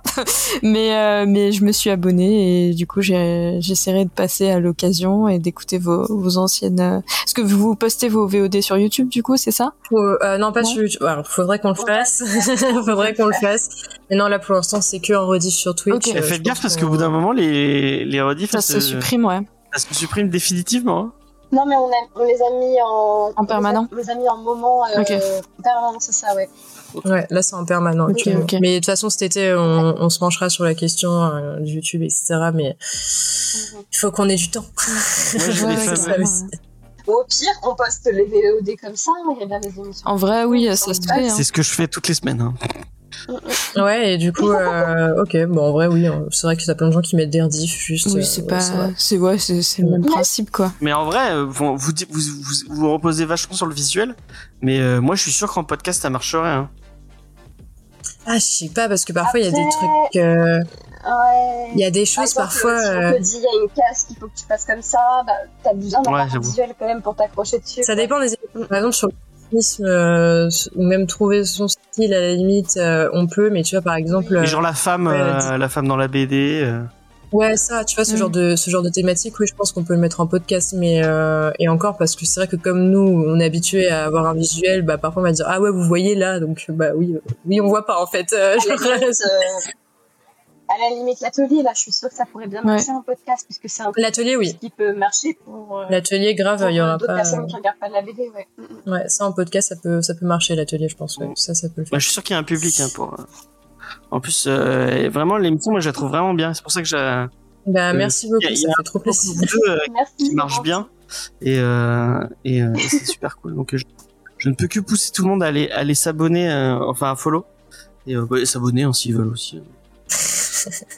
Merci en tout cas c'est trop cool ça fait, ça fait ça fait super plaisir en vrai d'être d'être soutenu aussi par d'autres d'autres personnes de ce milieu-là sur Twitch quoi parce que bon, on arrivait comme ça mais mais voilà quoi on connaissait pas forcément d'autres passionnés de bande dessinée qui en parlaient comme ça donc c'est cool, ouais. Merci beaucoup. Et puis ce côté vraiment euh, un inside vraiment euh, avec les avec la cire, je trouve ça super intéressant. Et euh, c'est un, un style que bah, on n'a pas forcément. Il y a plein de gens qui parlent de BD, qui parlent de manga, euh, mais t'as tu, tu, tu, peux peut-être pas autant bien en parler. Je sais que nous on avait quand on a commencé, on avait on avait Juni qui qui était avec nous, qui qui qui est artiste aussi, qui maintenant qui bosse chez Marvel, qui bosse chez chez Image oh. et euh, du coup il avait il y avait un truc comme que deux vous vous vous, vous savez vous, vous, dessinez donc vous savez euh, vraiment parler de de moi je, je, je suis face à une planche je vais me dire bon bah c'est joli mais euh, à force il y a un regard qui est vraiment professionnel dessus ouais, voilà, que nous on va pas avoir quoi c'est clair bah, je pense à la, tout à l'heure, euh, enfin tout à l'heure. Dimanche, vous parliez des, des storyboards et euh, bah, les nœuds graphiques. Moi, j'avais jamais. Ah oui, oui. Je savais même pas ce que. T'avais jamais capté. Jamais... Et maintenant, maintenant qu'on en a parlé, tu vas en voir tout le temps, tu vas voir. ah, tu vas voir. Et moi, la première fois qu'on m'en a parlé, euh, moi pareil, avant j'ai jamais fait gaffe aux nœuds graphiques et tout, et, euh, et une fois qu'on m'en a parlé, je fais, oh, j'étais là genre à chasser les nœuds graphiques dans les VD. c'est, c'est un peu un calvaire d'en avoir parlé, mais on était un peu obligé euh, pour les jeunes auteurs qui nous écoutaient quoi. Mais pour les lecteurs, c'est vrai que c'est un peu un calvaire. Dès que t'es au courant de ça, bah après c'est fini, t'en vois partout. voilà. Tu nous diras si t'as vu tes, tes nœuds graphiques. Ouais, bah, j'ai pas, bah, j'en ai pas trouvé dans Push Night. mais en même temps, j'ai pas. Euh, j'ai pas cherché. Euh, je crois. Après, c'est vrai. Après, comme on disait, il y a les nœuds graphiques obvious et il y a les petits trucs euh, qui sont pas euh, ah, visibles. Il y a XP qui demande est-ce que vous pourriez, ouais, ah, en plus là, sans, sans support visuel, euh, je, moi je saurais pas rediriger. il veut expliquer, il veut qu'on explique ce que c'est un nœud graphique. Ouais. C'est ça? C'est ça. en gros, un nœud graphique, c'est par exemple, tu vas avoir deux cases l'une sur l'autre. Bon là j'ai parlé d'une graphique vraiment obvious. Et tu vois par exemple, je sais pas, tu vas avoir un dessin où, euh, où je sais pas, c'est euh, un poteau qui est sur le côté droit et genre dans la case en dessous, genre pile au même niveau, je sais pas, t'as as une jambe avec un pied et du coup on a l'impression que la la jambe elle est elle est plus grande parce qu'elle s'étend sur le poteau. Euh, même par exemple pour euh, citer un exemple où je pense que tu peux pas mal t'imaginer les trucs. Euh, il y a une époque où où je travaillais, enfin j'étais stagiaire dans une maison d'édition et on m'a demandé de faire les corrections. Et en fait on avait trois cases donc les unes sur l'autre comme ça en bandeau. Et en fait, en gros, c'était un personnage qui coulait dans une piscine. Et en vrai, la scène était belle, mais euh, où en fait il y avait ses bras qui se baladaient comme ça, enfin bref, euh, voilà. Sauf que du coup, comme il a voulu faire un effet où le personnage coule au fur et à mesure, bah en fait t'as les bras sur une case comme ça, puis après plus haut tu les as encore comme ça, et du coup t'as juste l'impression d'avoir des, des, bras de 3 mètres de long sur euh, trois cases en fait. Donc euh, je sais pas si c'est clair, mais voilà c'est ça. Ou alors, sinon après en nœud graphique qui là sont moins perceptibles, euh, va être par exemple tout bêtement quand euh, je sais pas t'as les pieds qui sont posés sur le rebord de la case ou ce genre de truc où du coup ça aplatit de fou l'image et euh, du coup faut y faire un peu un, peu attention et du coup il a compris. Donc c'est parfait. J'ai j'ai pas été trop mauvaise même sans support visuel ça va. Voilà. Du coup ce que c'est un graphique maintenant vous allez euh, c'est comme le jeu. Maintenant vous allez en trouver en trouver partout. Non mais c'est un peu un jeu en vrai hein, de trouver des nœuds graphiques ah, c'est marrant à faire ouais. Letty qui arrive à en trouver dans des, des, cases de Taki Iko Inoue. Je pense qu'il faut, faut les, aller chercher loin pour, euh, pour trouver euh, du, du, maître. Est-ce que vous avez mis une case de, ah, de vagabond euh. C'est après. Hein. ouais, même vagabond critique. c'est pas grave, c'est pas grave. C'est très critiquable un vagabond, hein. même si c'est très très beau. Notamment. Ouais, c'est très joli par contre, comme ça, il n'y a pas une. Notamment qu'il n'y aura jamais de fin. Voilà. c'est le plus. On sent l'alarme qui coule là. oui, oui, effectivement. Mais t'inquiète, nous aussi on a nos séries où il y a un peu triste. Euh.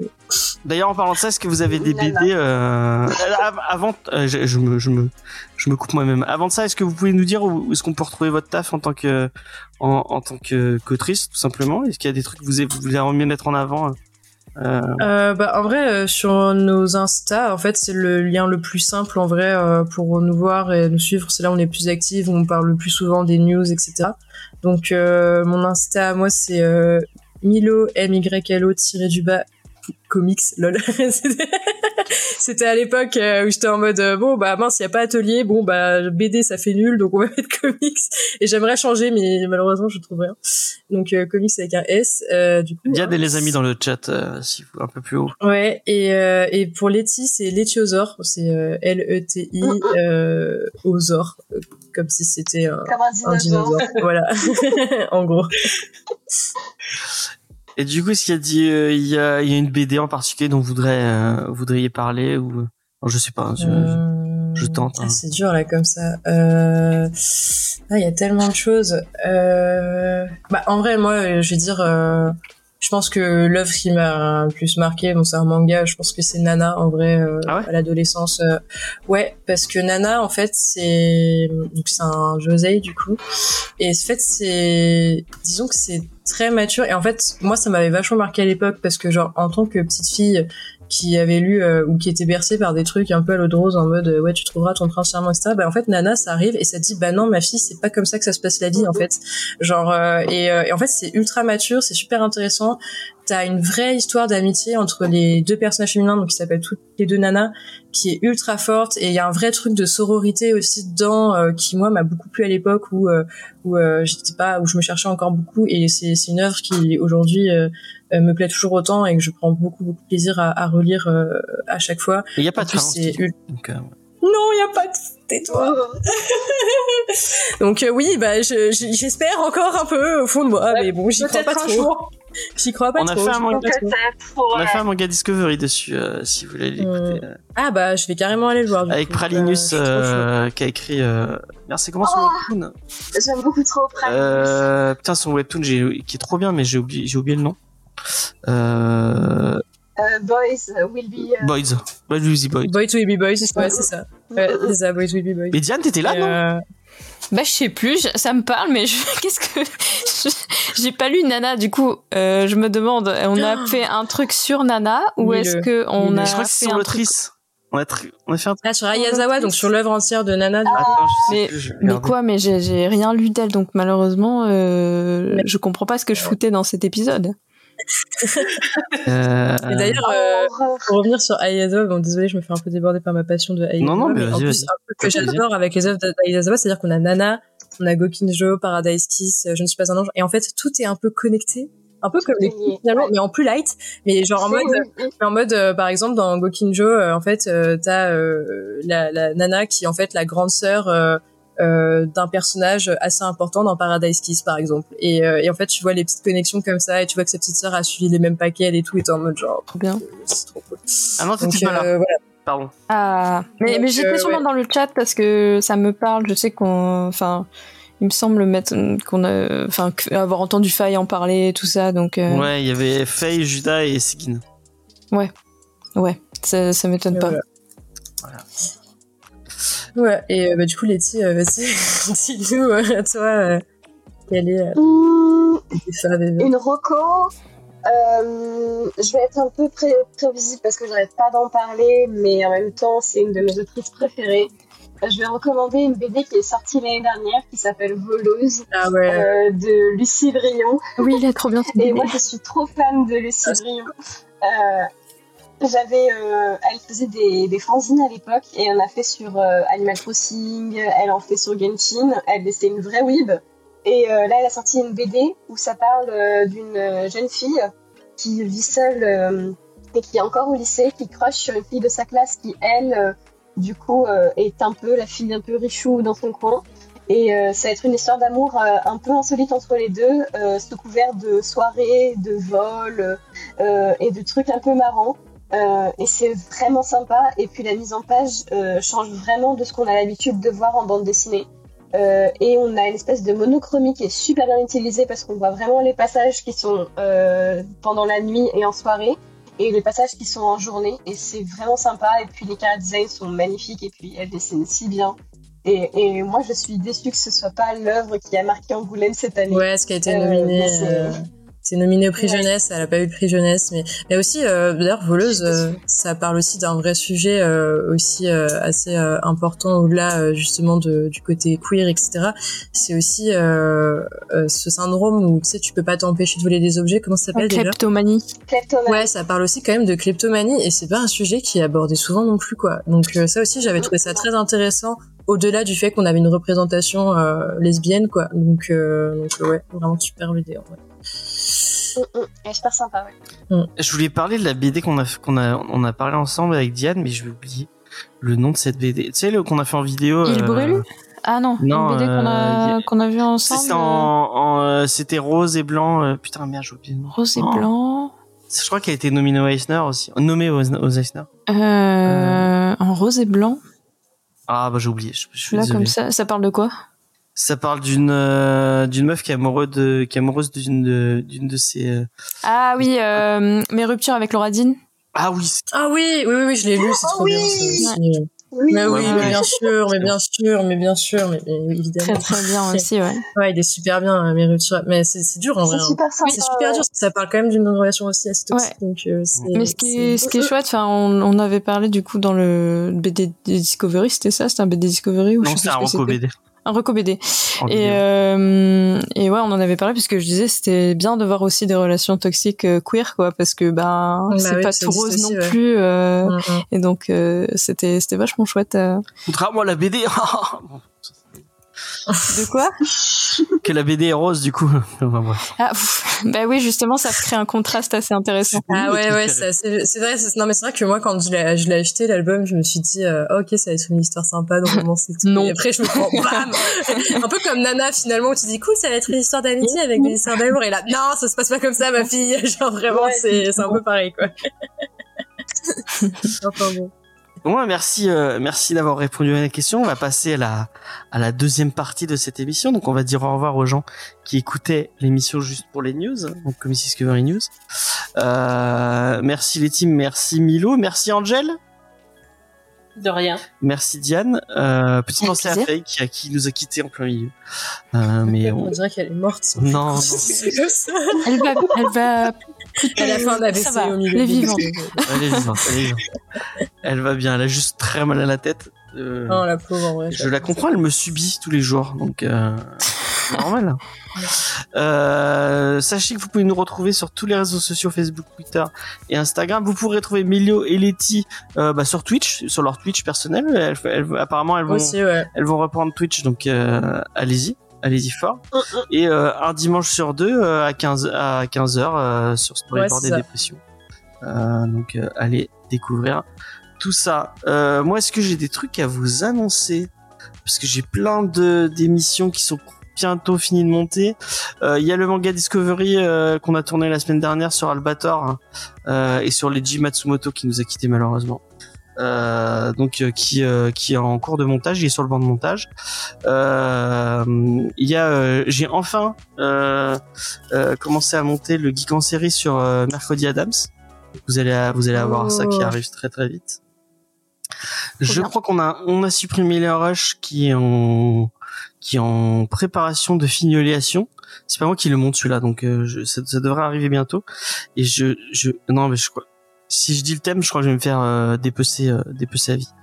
Euh, de rien XP.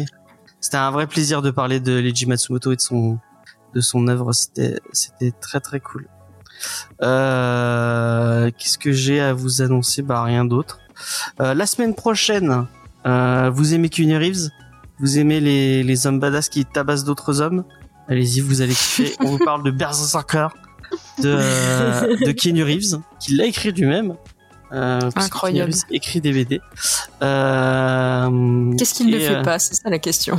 C'est, je sais pas. Je sais pas. Ouais, mais est-ce qu'il le fait bien? Ah, ah oui, c'est ça, ça par la contre, question. C'est une autre Ça, question. Mais ce qui paraît, c'est pas tout le monde m'a dit que c'était pas trop mal. hein. Euh, Euh, donc, ouais, c'est bof. Bon, bah, en même temps, Angel, tu n'aimes rien. voilà. Bon, Faye a dit que c'était bien en tout cas. Euh, et on remercie ah, Delcourt de nous l'avoir il y a le fan service, donc euh, oui, ça, ça compte pas. C'est vrai. Euh, euh, Qu'est-ce que je voulais dire? Oui, euh, peut-être. Je, alors là, euh, encore une fois, j'annonce des trucs et je sais pas. Peut-être que je vais relancer la matinale le dimanche matin ou le dimanche après. Je ne sais pas parce que j'ai plein de lectures. T'as pas assez de travail, tu, tu penses? En fait, j'ai plein de j'ai trop de BD. Je reçois plein de BD. Il faut que je parle de tous ces BD que je reçois parce que je vais pas les recevoir pour rien. Euh, et euh, il faut, faut, que je prenne le temps de les lire et de vous en parler. Voir, euh, voilà. J'ai reçu un, truc très bien avec euh, Conan qui fait euh, de la philosophie. ok. Ça a l'air, ça a l'air fun. Euh, merci Delcourt encore une fois. Bon sur ce, même heure, même endroit, même jour. Et puis à la prochaine. Salut